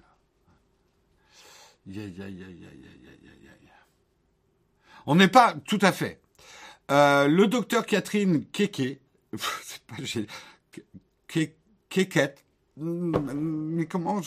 Bref, selon une allergologue et autrice des nouvelles allergies, comment les reconnaître, comment les combattre, aux éditions du Rocher, la réponse est à la fois simple et complexe. Bienvenue en 6ème B, ouais, c'est un petit peu ça. Euh, oui, Kéké, c'est pas mieux, oui, effectivement. Bon, euh, sur, sur, c'est pas la peine d'être plus vulgaire que ça, les gars. Non, franchement, vous êtes pas drôle en plus. C'est pas drôle. Et vous savez, il y a des gens. Moi, j'ai connu. Euh, un mec euh, dont le nom de famille, alors ça s'écrivait pas comme, mais euh, son nom de famille était Bordel, et qui n'a jamais voulu changer son nom de famille, et qui était très fier de son nom de famille. Donc respectez les noms de famille. Voilà, point. Euh... Oui. Non, non, mais en vrai, voilà, on ferme peut-être la parenthèse. Parce que c'est pas le fond de l'article. Euh, selon elle, ce n'est pas parce que... Euh, alors, la, réponse est à la fois simple et complexe. Simple parce que ni le Covid ni les mesures sanitaires ne sauraient être tenus responsables d'une augmentation aux allergies au pollen. Pour qu'il y ait une allergie, il faut une conjonction entre un terrain génétique qui prédispose à l'allergie et un environnement où se déploient allergènes responsables. En somme, si vos parents sont allergiques, il y a de fortes chances que vous le soyez aussi. Pour être précis, euh, vous avez 12% de risque si chacun des parents n'est pas allergique, 20% si un parent est allergique, 43% si vos deux parents sont allergiques et 72% si les deux parents ont les mêmes manifestations allergiques. En outre, l'allergologue précise que si certaines personnes ont l'impression de devenir allergiques du jour au lendemain, il s'agit en fait d'un long processus il y a toute une phase asymptomatique durant laquelle la personne fabrique des IgE, anticorps appelés immunoglobine E, dirigée contre les protéines allergènes contenues dans les acariens, les animaux, certains aliments, les pollens, etc., etc. Pendant cette phase, la personne ne se rend évidemment compte de rien et pourtant le mécanisme de l'allergie est déjà en route. Cette phase peut durer quelques mois ou plusieurs années durant lesquelles l'exposition à l'allergène va se répéter. Et c'est au bout de ce laps de temps que surviennent les symptômes. En gros, on ne peut pas devenir, on ne peut pas avoir le rhume des foins du jour au lendemain. Ça prend généralement des années. L'allergie n'est finalement que la fin d'un long processus. Euh, donc, ça arrive pas du jour au lendemain. Ça, c'est important. Arrêtez là avec les blagues de sixième. C'est franchement, euh, c'était moi aussi j'ai rigolé au début, au début, mais euh, stop. Euh, on peut mettre de côté l'hypothèse selon laquelle une infection au Covid rendrait allergique. Donc scientifiquement, on ne peut pas dire que l'infection au Covid rendrait allergique. On peut mettre aussi de côté l'hypothèse d'inspiration hygiéniste selon laquelle le port du masque nous aurait subitement rendu plus fragiles. Certains, la théorie, c'est que le fait d'avoir porté un masque nous a rendu plus fragiles.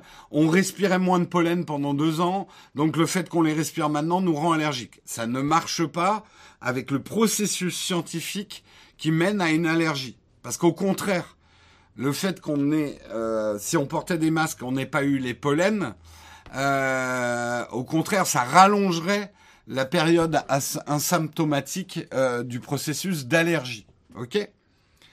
Euh, ces pistes ne prennent pas en, compte le terrain qui prédispose à l'allergie ni la phase asymptomatique du mécanisme allergique.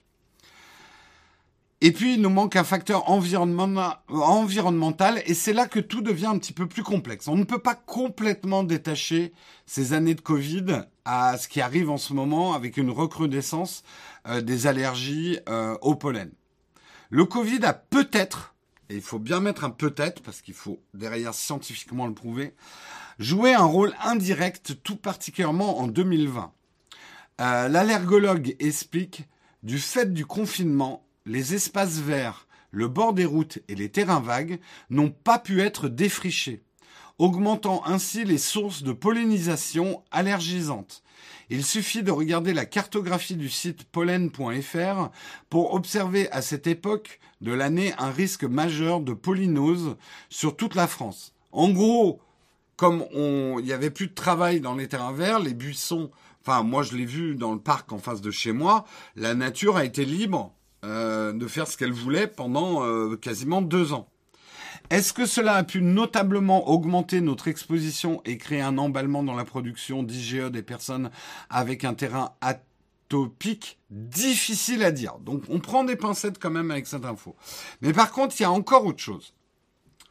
Il y a un autre problème, c'est ce qu'on appelle l'anthropocène c'est les conséquences directes euh, des hommes comme principale force de changement de la nature sur Terre. En gros, l'influence des hommes sur la Terre, le réchauffement climatique, par exemple, c'est l'Anthropocène. Et ça, a priori, reste encore à faire des études scientifiques pour confirmer ça, mais le réchauffement climatique n'est pas étranger à un net allongement des saisons de pollinitique donc les saisons où il y a plein de pollen. Euh, en raison des températures plus clémentes, les pollens comme ceux du cyprès peuvent être transportés géographiquement plus loin par temps venteux. Ainsi, potentiellement, plus de population sensibilisée, la population sensibilisée s'accroît. Euh, Également, des épisodes de pollution atmosphérique pourraient exacerber des symptômes allergiques. En effet, les particules fines et de diesel euh, exercent une double action. Ils augmentent le potentiel allergique des pollens et fragilisent les muqueuses, les rendant ainsi plus sensibles. Alors que faire? Notre allergologue invite les personnes allergiques à bien prendre leur traitement et les asthmatiques à être très vigilants, bien évidemment, et à bien suivre les prescriptions médicales. Elle conseille également aux personnes qui portent des lentilles, ça c'est une info intéressante, les personnes qui portent des lentilles de remettre leurs lunettes pendant les épisodes de forte concentration en pollen afin euh, d'éviter de contracter une kératite, donc une infection de l'œil. Il est également recommandé d'aérer de bonne heure le matin et tard le soir, de ne pas suspendre son linge à l'extérieur et de vérifier les filtres de la voiture et de se rincer ou de se laver les cheveux le soir. Voilà, en tout cas des conseils pratiques. Si vous êtes euh, à un moment où il y a beaucoup de pollen dans votre ville ou dans votre campagne, voilà, se rincer les cheveux le soir pour éviter d'avoir du pollen toute la nuit autour de soi contrôler les filtres de la voiture, éviter de suspendre son linge à l'extérieur et aérer. Donc, euh, je trouve que c'est intéressant parce que vous risquez d'entendre beaucoup. Je ne sais pas si ça arrive autour de vous, mais plein de gens ont des réactions allergiques en ce moment euh, au pollen. Euh, et beaucoup vont dire c'est à cause du Covid, c'est à cause des masques, tout le monde va avoir des grandes théories là-dessus. Bah, vous, vous pourrez dire non, en fait, c'est plus dû au réchauffement euh, de la planète euh, et à la pollution. Euh, météo et pollution atmosphérique sont plus les raisons de cette recrudescence. Avec peut-être effectivement un micro-phénomène qui engendre plus de problèmes, qui est que les espaces verts en 2020 n'étaient pas entretenus. Donc il y a eu plus de pollen qui a favorisé, vous l'aurez compris, on ne devient pas allergique du jour au lendemain. Donc peut-être certaines personnes ont été plus exposées en 2020 à des pollens et ils étaient déjà sur une course euh, d'allergie.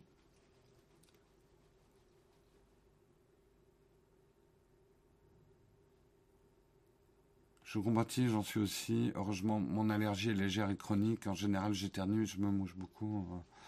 Une super chose que ça n'a pas été entretenu en 2020, ça favorise la biodiversité, ouais. Que faire Arrêtons le télétravail, retournons au bureau pour profiter d'une climatisation contrôlée. Ouais, t'as d'autres problèmes avec la clim. Hein. Les rhumes d'été euh, à cause de la clim et les clims qui transmettent les virus à toute l'entreprise, j'ai connu aussi. Hein. C'est pas génial. Est-ce qu'il y a assez de pollen pour les abeilles? Alors ça, je ne sais pas. Je sais qu'on avait des problèmes, on a des gros problèmes avec les abeilles, mais l'article ne traitait pas du tout de ça. Bon, en tout cas, euh, courage, parce que je sais que c'est pas drôle. Moi, j'ai d'autres problèmes, mais je sais que c'est vrai que j'éternue un petit peu plus en ce moment. Euh, mais euh, pour l'instant, je touche du bois, mais pas. Alors que dans ma famille, mon père a le rhume des foins et une de mes sœurs également. mais moi, j'ai pas le rhume des foins. Moi, je suis allergique depuis tout petit, mais cette année, c'est catastrophique. Je suis resté cloué tout un week-end à cause de la fatigue. Il y a eu des articles de Arte il y a des années, la corrélation entre pollution et allergène. Aussi n'importe quel arbre, n'importe où. Ouais, ouais.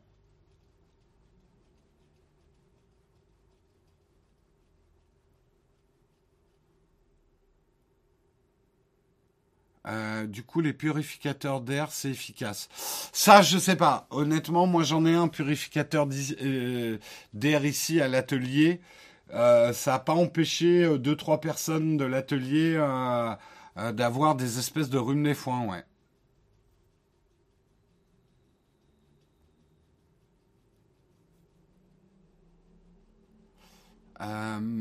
arriver sur le live avec un, c'est pas génial, pas cool pour Reality OS. Euh, T'as raté l'article sur Reality OS. C'était au tout début, euh, Furtif d'or. Euh, mais ça va aller mieux avec les écolos. Hein. Ça y est.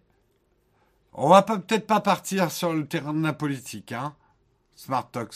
Je crois qu'on a balayé large déjà. Voilà, en tout cas, vous saurez quoi dire quand vous aurez des grandes théories sur le fait que la pandémie de Covid-19 est responsable des allergies au pollen, c'est beaucoup plus nuancé que ça. Ça serait plus quand même le réchauffement de la planète euh, et de la pollution que euh, le Covid qui rend plus de gens allergiques au pollen. Voilà, voilà. Allez, on va passer à la tartine. Mais avant de passer à la tartine, nous avons un message important à vous faire passer. L'opération Robin des Primes. Est-ce que vous connaissez l'opération Robin des Primes? Est-ce que vous savez ce que c'est les Robins des Primes? Bah, Vous en avez déjà vu ce matin. C'est tous ceux qui ont transformé leur Amazon Prime en aide pour Nowtech. Vous volez de l'argent à Jeff Bezos pour le donner à nous. Vous le volez aux riches, aux plus riches, à un des plus riches. Faut qu'on trouve une opération avec Elon Musk. Euh, à un des plus riches pour le mettre dans la poche d'une des chaînes YouTube les plus pauvres.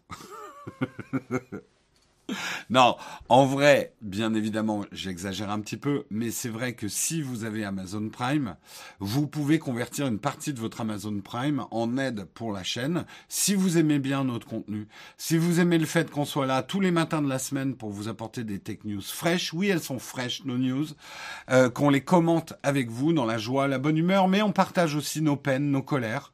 Hein. nous sommes vrais, voilà. Eh bien, n'hésitez pas à nous soutenir. On a besoin de vous, je vous le cacherai pas.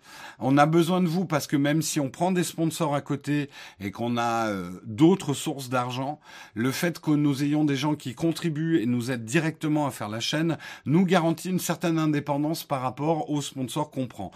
En gros, je vous la fais claire. au début du mois, je me sens pas obligé de prendre n'importe qui en sponsor pour assurer tous les salaires en fin de mois. Euh, des gens qui travaillent pour Nowtech, puisque je me dis, j'ai l'argent des contributeurs qui va m'aider. Alors, Hélas, aujourd'hui, les contributeurs ne nous permettent pas de payer tous les salaires, mais nous aident à payer les salaires, nous mettent moins en situation de précarité au niveau des salaires. Donc cette contribution, elle est hyper importante pour nous. Euh, je, je voulais prendre cinq minutes pour vous expliquer pourquoi. Si vous n'avez pas Amazon Prime, et c'est plus que votre droit, hein, je vous encourage aucunement à prendre Amazon Prime si vous ne voulez pas, vous pouvez nous aider bah, déjà avec des subs directement ici, mais vous pouvez également nous aider sur Patreon, vous pouvez nous aider aussi avec YouTube Member pour euh, pour que votre chaîne attribue votre Prime à notre chaîne, c'est hyper simple, mais il faut passer par un navigateur, c'est mieux. Surtout si vous êtes sur un smartphone Apple, vous passez par Safari, vous ouvrez votre compte Twitch, vous vous abonnez à notre chaîne, pas suivre, hein, abonner, et là vous avez une petite case. Euh, J'utilise mon Prime pour m'abonner à Nowtech Team. Euh, par contre, il faudra penser à le faire tous les mois. Ce n'est pas euh, reconduit tacitement. Donc tous les mois, il faut que vous réouvriez votre navigateur, vous recochiez cette case. Voilà. Donc c'est pour ça que je vais vous le rappeler tout le temps. Euh, il y a déjà eu des scandales sanitaires avec des news de 2017. Oui, on a eu, on a eu de la news pas fraîche. C'est déjà arrivé. C'est déjà arrivé, mais c'était une erreur. Ça va, personne n'est mort. Safari en mode ordinateur, ouais. Euh, sans Amazon Prime, c'est la déprime Nowtech, donc faisons tous un petit peu d'effort. En tout cas, on remercie tous nos contributeurs. Je précise, même si j'ai déjà dit, l'argent des contributeurs, on est très très strict avec l'argent des contributeurs. Nous ne payons ni nos loyers, ni le matériel, ni le patron, c'est-à-dire moi, euh, avec l'argent des contributeurs. L'argent des contributeurs est à 100% utilisé pour les salaires des gens et la création d'emplois, salaires, stages, traite aussi, parce qu'on travaille avec des freelances. Euh, L'argent des contributeurs ne sert qu'à cette partie-là euh, de, financement de Nowtech. Jamais on achètera du matos où on payera les loyers ou je me payerai moi avec l'argent des contributeurs. Merci beaucoup euh, Astaroth pour ton prime. Merci beaucoup. Quels sont les bénéfices pour les contributeurs contributrices? Ils sont énormes, Jess, et tu fais bien de le dire. C'est que vous avez un live privé une fois par semaine le jeudi soir. Euh, cette semaine, il sera même euh, plus gros que d'habitude parce que la semaine dernière, on n'a pas pu le faire. Euh, donc ça, c'est le jeudi contrib. C'est réservé aux contributeurs. Vous avez sur le Discord des channels privés. Euh, Ah oui, vous avez accès aussi à notre vide-grenier où on revend le matériel qu'on n'utilise pas à très bon prix. Voilà les avantages des contributeurs. Euh... Merci beaucoup Nono pour ton prime. Merci beaucoup, c'est ton premier prime. Merci. Merci, merci. Vous voyez, c'est facile à faire hein, d'attribuer votre prime. Donc, faut le faire. Ça nous aide beaucoup et vous, ça vous coûte rien si vous avez déjà un, Amazon Prime. Merci euh, Bigood 3D pour ton Prime. Merci. Non, hélas, tu ne peux soutenir qu'un vidéaste à la fois.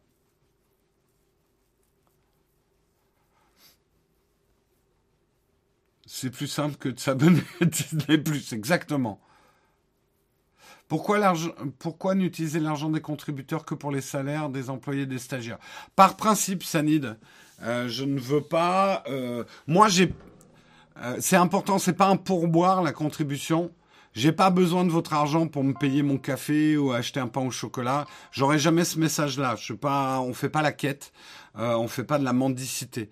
Euh, nous, on essaye de créer de l'emploi avec la chaîne Nowtech. Euh, pour créer de l'emploi, notre chiffre d'affaires principal, c'est de travailler avec des sponsors. Mais le fait d'avoir des contributeurs nous permet de dire merde ou non à certains euh, sponsors qu'on n'aime pas ou pour qui on n'a pas envie de travailler ou qu'on trouve pas honnête, euh, sans mettre en péril les emplois ou avoir trop de précarité euh, sur les emplois concrets. Donc c'est le choix que j'ai fait. Et moi, mon emploi, c'est autre chose. Euh, voilà, moi je me paye avec l'argent des contributeurs. Je ne veux pas dépendre des contributeurs. C'est important aussi. Euh, merci Bozo Master pour ton prime.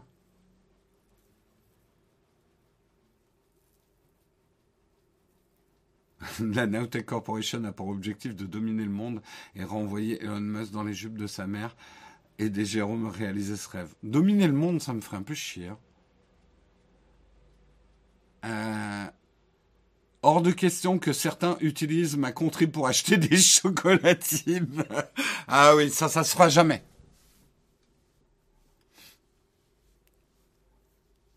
Ouais, bah, je prends un petit peu de temps pour expliquer tout ça à chaque fois, mais je pense que c'est important, c'est votre argent.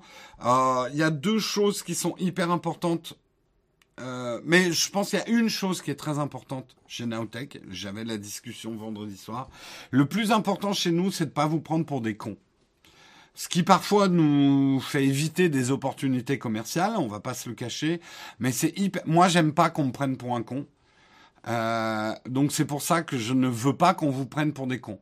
Donc on prend le temps de vous expliquer les choses, on prend le temps et c'est souvent au détriment du watch time sur nos vidéos YouTube de vous expliquer les sponsors, de tout ça. C'est des choses qu'on va changer mais jamais enlever. Euh, on essaye parfois trop de vous expliquer les choses. Alors, on donne le bâton pour se faire battre. C'est qu'on essaye d'être chevalier blanc de ce côté-là, donc on a intérêt à avoir le slip propre.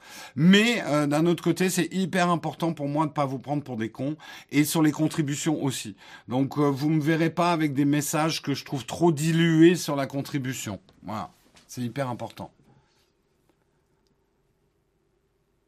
Euh, allez, on va passer. Putain, il est déjà 9h26. Putain, j'y arrive pas, hein, les mugs de, de 9h, un peu d'une heure trente, j'y arrive pas. J'y arrive pas, je suis désolé, j'y arrive pas. Je suis trop long.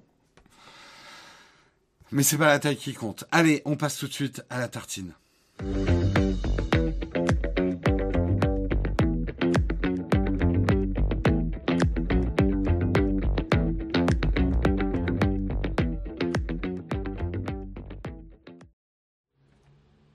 Et on passe à la tartine, un article que j'ai trouvé très bien écrit de Lucie Ronfaux euh, de Numérama, un article qui s'intitule Vous ne pouvez pas gagner contre les trolls, essayez.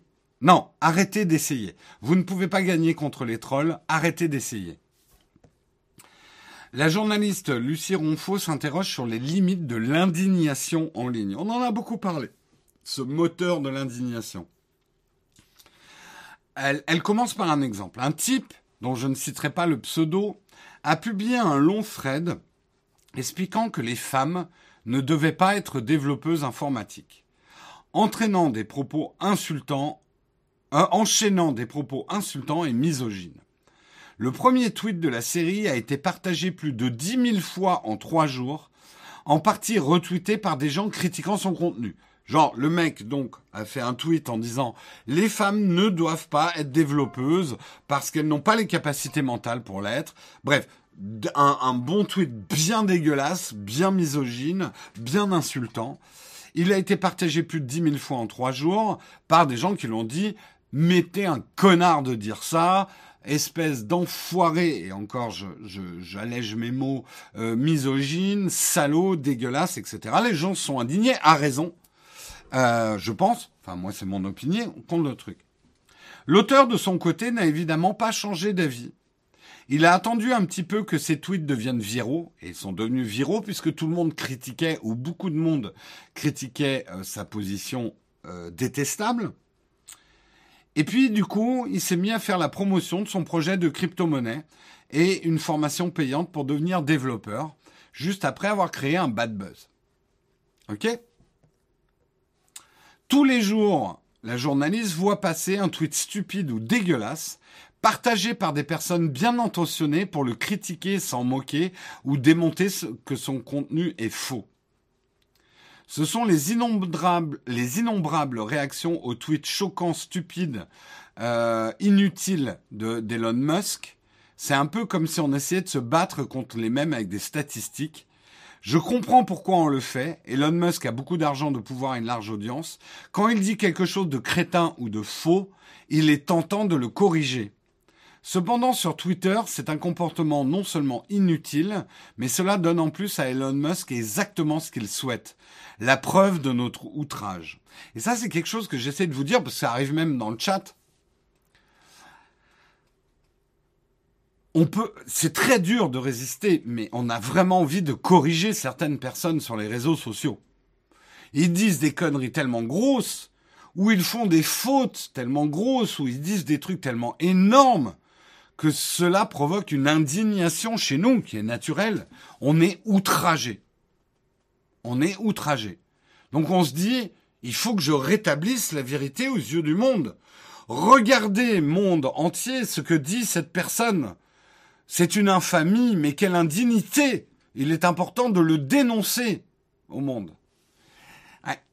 Mais c'est pas comme ça que marchent les réseaux sociaux. Plus vous dénoncez ce genre de personnes, plus vous participez à ce qu'ils veulent faire, en fait. Euh, c'est ce qu'on appelle le quote RT. Une capacité à réagir sur un contenu, par exemple sur Twitter, en évoquant, en écrivant un tweet par-dessus. Euh, cette fonctionnalité fait partie des nombreuses options conçues par les réseaux sociaux pour provoquer nos réactions. Donc, c'est fabriqué à l'origine par Twitter pour nous rester, pour qu'on reste scotché au réseau social, cette capacité qu'on peut avoir de citer quelqu'un et de dire Oh, mais ce que tu dis est une infamie. Et je vais te dénoncer au monde. Donc je te cite et j'écris ma réaction au-dessus.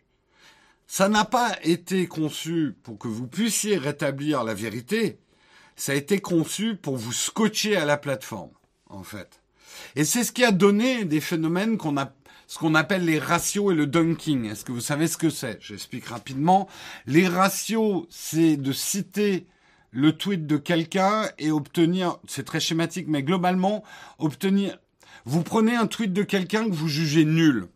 Il a fait une phrase nulle ou, il a une théorie nulle et vous écrivez ratio dessous dans un tweet et vous allez avoir plus de likes avec votre ratio que le tweet que vous citez. L'humiliant, en fait, en lui disant ton tweet est tellement teubé que les gens préfèrent mettre leur like sur mon ratio que sur ton tweet. C'est ça qu'on appelle un ratio, pour ceux qui ne le savent pas. Euh, pas le dunking, c'est un peu le truc général. On essaye de fermer le clapet de quelqu'un sur un dunk. Vous savez ce que c'est au basket, quoi. Ben c'est un peu ça en en bref, en répondant à des tweets et en les retweetant et en participant à la surenchère, voilà, c'est ça que je voulais dire, euh, on est un peu comme au basket et on essaye d'avoir le dernier mot. Ça marche hyper bien en France. Hein. On est tellement adepte d'avoir le dernier mot euh, que, euh, bien évidemment, ça marche à donf ce genre de sport en France, le dunking sur sur Twitter. Euh, mais gardez bien en tête que toutes ces fonctions sont conçues par les réseaux sociaux pour provoquer vos réactions. Et donc gardez votre attention. Les likes, les streaks, les duos, les cœurs, etc. Tout ça, c'est fait pour garder votre attention. Pas pour que vous puissiez exprimer votre avis, en fait. Euh... Globalement, tous ces réseaux ont compris que la propension à la baston, au conflit, était le secret de la rétention. Euh, certains experts ou expertes des, des, réseaux sociaux parlent même du ce qu'on appelle le Twitter brain. Alors on a pris Twitter parce que c'est le réseau le plus exacerbé sur ces phénomènes, mais ça arrive sur tous les réseaux sociaux. Hein. C'est-à-dire une tentation. Et là, réfléchissez bien par rapport à vous, parce que moi, ça m'arrive d'avoir ça C'est-à-dire la tentation presque maladive de réagir à tout et éventuellement d'en faire un spectacle pour les gens qui vous suivent. Regardez-moi, je suis en colère. La mathématicienne américaine Cathy O'Neill qualifie ainsi les réseaux sociaux de machines à honte, où nous serions tous et toutes poussés à humilier publiquement les personnes avec lesquelles nous sommes en désaccord. Sauf qu'en parallèle, les internautes ont appris à profiter de ce phénomène. Ils ou elles publient volontairement des propos outranciers qui vont provoquer moult RT indignés et donc participer à la viralité de leur compte. Car pour tous les algorithmes des plateformes, un contenu fortement partagé est un contenu à pousser sur les fils d'actualité. Vous ne pouvez pas attaquer ces personnes avec succès puisqu'il s'agit exactement de ce qu'elles recherchent. On ne peut pas humilier un troll. Il est impossible d'humilier un troll. Vous vous battez contre des moulins en vous battant contre les trolls. Et ça donne un sens presque nouveau au vieux dicton qui existe depuis le début d'Internet, Don't feed the troll, ne donnez pas à manger aux trolls. Surtout ne réagissez pas quand vous avez identifié que quelqu'un fait exprès de sortir un propos outrancier pour vous outrager et vous inciter à retweeter son outrage parce que c'est elle qui va gagner, c'est ce troll qui va gagner au final. Et vous, vous allez perdre. J'ai envie de dire, c'est même pas ne jamais réagir à chaud, c'est presque ne jamais réagir directement. En fait, le vrai truc, c'est de ne pas retweeter quelqu'un qui vous indigne. Peut-être de dire dans un, si vous, moi, c'est ce que je vais faire maintenant. Si un truc me révolte, je ne prendrai pas un tweet en exemple pour dire ma révolte. Ni un hashtag, ni quoi que ce soit. Je dirais, certaines personnes en ce moment sont en train de dire tel ou tel truc. Je fais attention au hashtag et tout. C'est quelque chose avec lequel je suis pas d'accord. Si j'ai envie d'exprimer mon avis. Déjà, moi, ça fait longtemps que j'évite d'exprimer mon avis sur tout ce qui est un peu touchy, politique, etc. J'ai eu deux, trois, un petit peu dérapage plus sur des questions de société. C'est vrai que j'ai aussi, euh, j'ai des trucs qui me sortent de mes gonds. J'ai pas pu m'empêcher de réagir à certains trucs. J'essaye vraiment de fermer ma gueule au maximum, mais euh...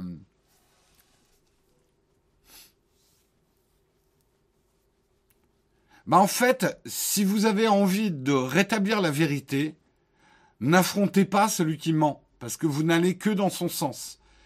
En fait, un réseau social, c'est tout l'inverse d'un débat à table ou un débat physique avec des gens. La joute orale, c'est un sport français. On est très bon à ça. On aime beaucoup les discussions conflictuelles lors d'un repas. Attention quand même, parfois ça crée des sales ambiances. Hein. Souvenez-vous des dîners de famille où tout le monde s'engueule sur un problème de société ou politique. Mais bon, nous on aime bien jouer à ça. Euh, en France, c'est un sport un peu national, la réplique. Le voilà, de d'avoir le bon mot, le dernier mot, on est élevé à ça. Donc on va pas bouder notre plaisir. Ça peut marcher avec un groupe d'amis. Ça marche très mal sur les réseaux sociaux.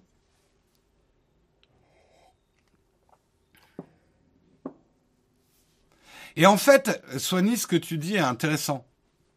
Jamais les réseaux sociaux n'ont été conçus pour les débats. Ça, et c'est marrant, hein, j'ai vu cette illusion beaucoup chez des Français les réseaux sociaux, bah, c'est l'endroit démocratique où on devrait enfin, ou qui sont faits pour les débats, puisque tout le monde peut s'exprimer. C'est tout le contraire. C'est tout le contraire d'un endroit démocratique où tout le monde peut donner son opinion. Et c'est tout le contraire de la liberté d'expression que de dire j'ai le droit de dire ce que je veux sur les réseaux sociaux et je dis ce qui me passe par la tête. C'est tout le contraire. Les réseaux sociaux n'ont pas été créés pour ça.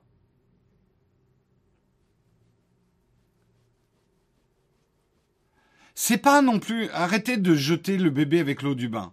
Les réseaux sociaux, je suis désolé, mais il y a des trucs formidables qui s'y passent dessus. Il y a des élans de générosité. On a des informations qu'on n'avait pas avant par les médias classiques. On a des sources d'informations différentes. Donc, ça me révolte de plus en plus, vous voyez, moi aussi je me révolte d'entendre les gens qui jettent tout à la poubelle. Les réseaux sociaux maintenant, c'est que de la merde, donc je jette tout à la poubelle.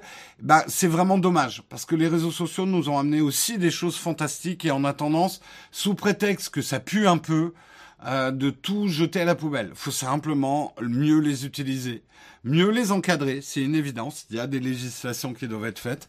Mais moi, je suis pas pour un monde où il n'y aurait plus de réseaux sociaux. Je suis désolé. Merci euh, beaucoup IndyCase qui a découvert cette chaîne il y a une heure et j'aime beaucoup. Eh ben écoute, merci à toi. Merci à toi. C'est la première fois que tu parles sur le chat.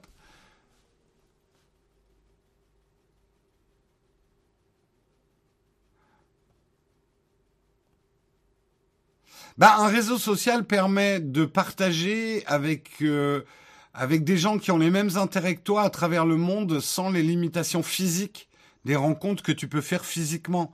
Et c'est formidable, permet de partager des passions, de se rapprocher de gens et tout ce qui peut rapprocher les gens dans le monde, pour moi, participe à la paix dans le monde. Mais je suis un utopiste, hein, me diront certains. Euh... Mais ouais, ça c'est des trucs formidables. Et même, ça permet à des minorités de pouvoir s'exprimer et d'avoir une portée de grands médias euh, sur les réseaux sociaux. Le truc, c'est que c'est un couteau à double tranchant. Ça permet aussi à des minorités de merde qui ont des messages de cax, et cax, je suis gentil, des pourritures de messages, de faire croire qu'ils sont le message dominant par des jeux de retweet, etc. Donc oui, les mauvaises odeurs remontent plus euh, sur les réseaux sociaux, la fange remonte, le bourbier remonte, mais les bonnes choses aussi. Voilà. Et euh, jamais on a eu en termes de communication quelque chose d'aussi tranchant, mais d'aussi à double tranchant.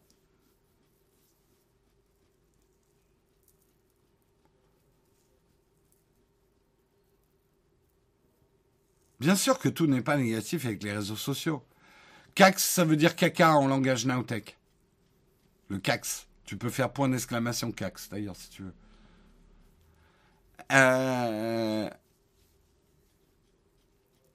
euh, c'est Guillaume qui essaye de nous réapprendre notre manière de, de, de parler sur Nowtech. Et ça fonctionne. C'est du cax, exactement. Mais je trouve ça hyper intéressant et j'aime beaucoup euh, sa conclusion. Elle, a l'humilité de dire le quote RT, donc réagir sur les réseaux sociaux, me démange souvent. Par ailleurs, je comprends l'envie, voire le besoin d'hurler contre les cons. Mais finalement, à qui profite notre colère? Et c'est ça que vous devez avoir comme réflexe maintenant. Je réagis contre une connerie qui m'indigne. Je réagis contre quelque chose qui a été dit qui m'indigne mais à qui profite ma réaction? Et c'est important de raisonner comme ça.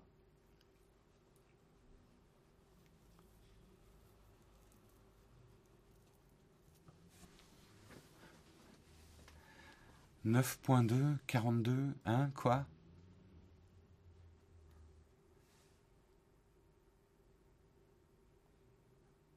Euh...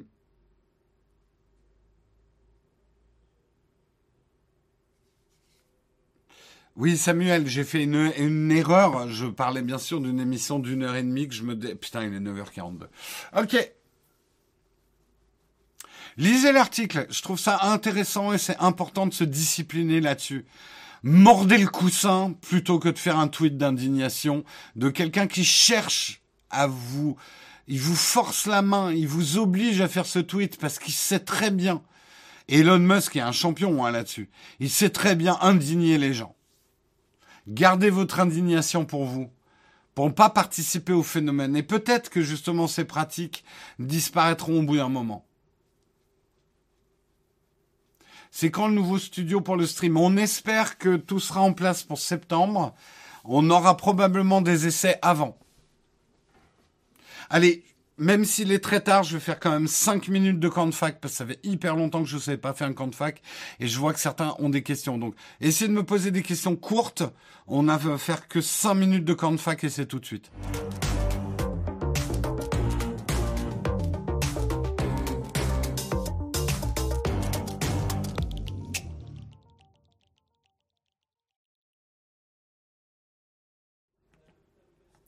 Euh, ça sent la vidéo setup. Oui, bien évidemment, il y aura un setup sur nos nouveaux studios parce que, vous verrez, c'est intéressant.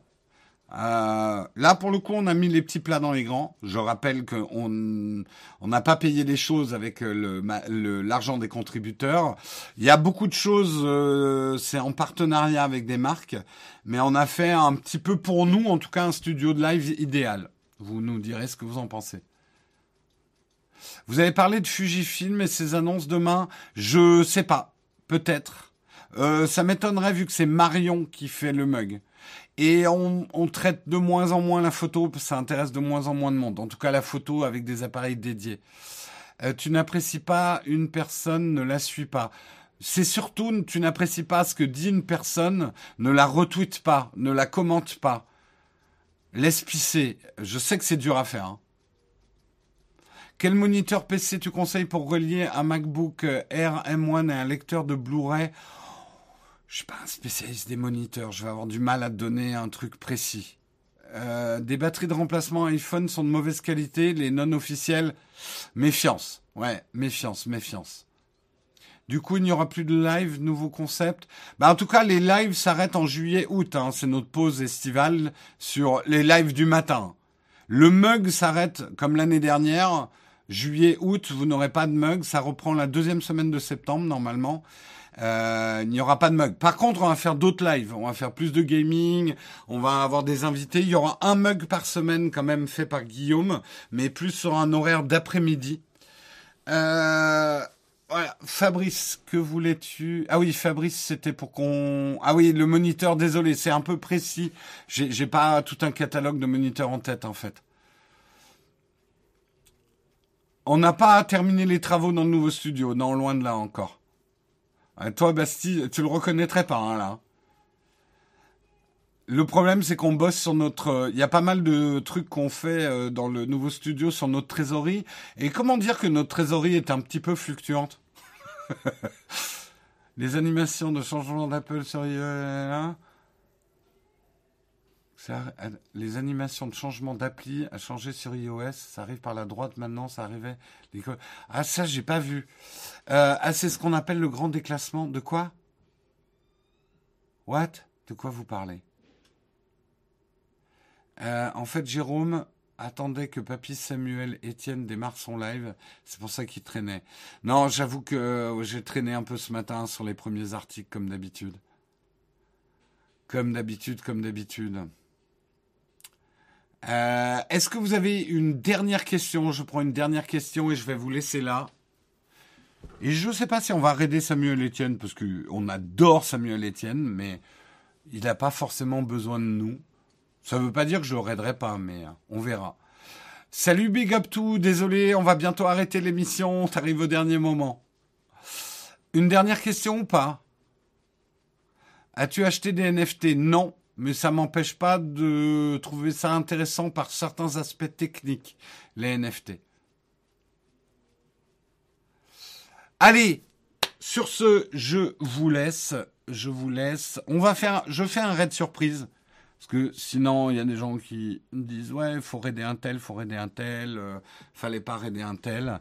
Je vous fais un raid surprise pendant le générique de fin. Je vous souhaite une excellente journée. Bienvenue à tous ceux qui nous ont découverts ce matin. J'ai l'impression que vous avez été un certain nombre.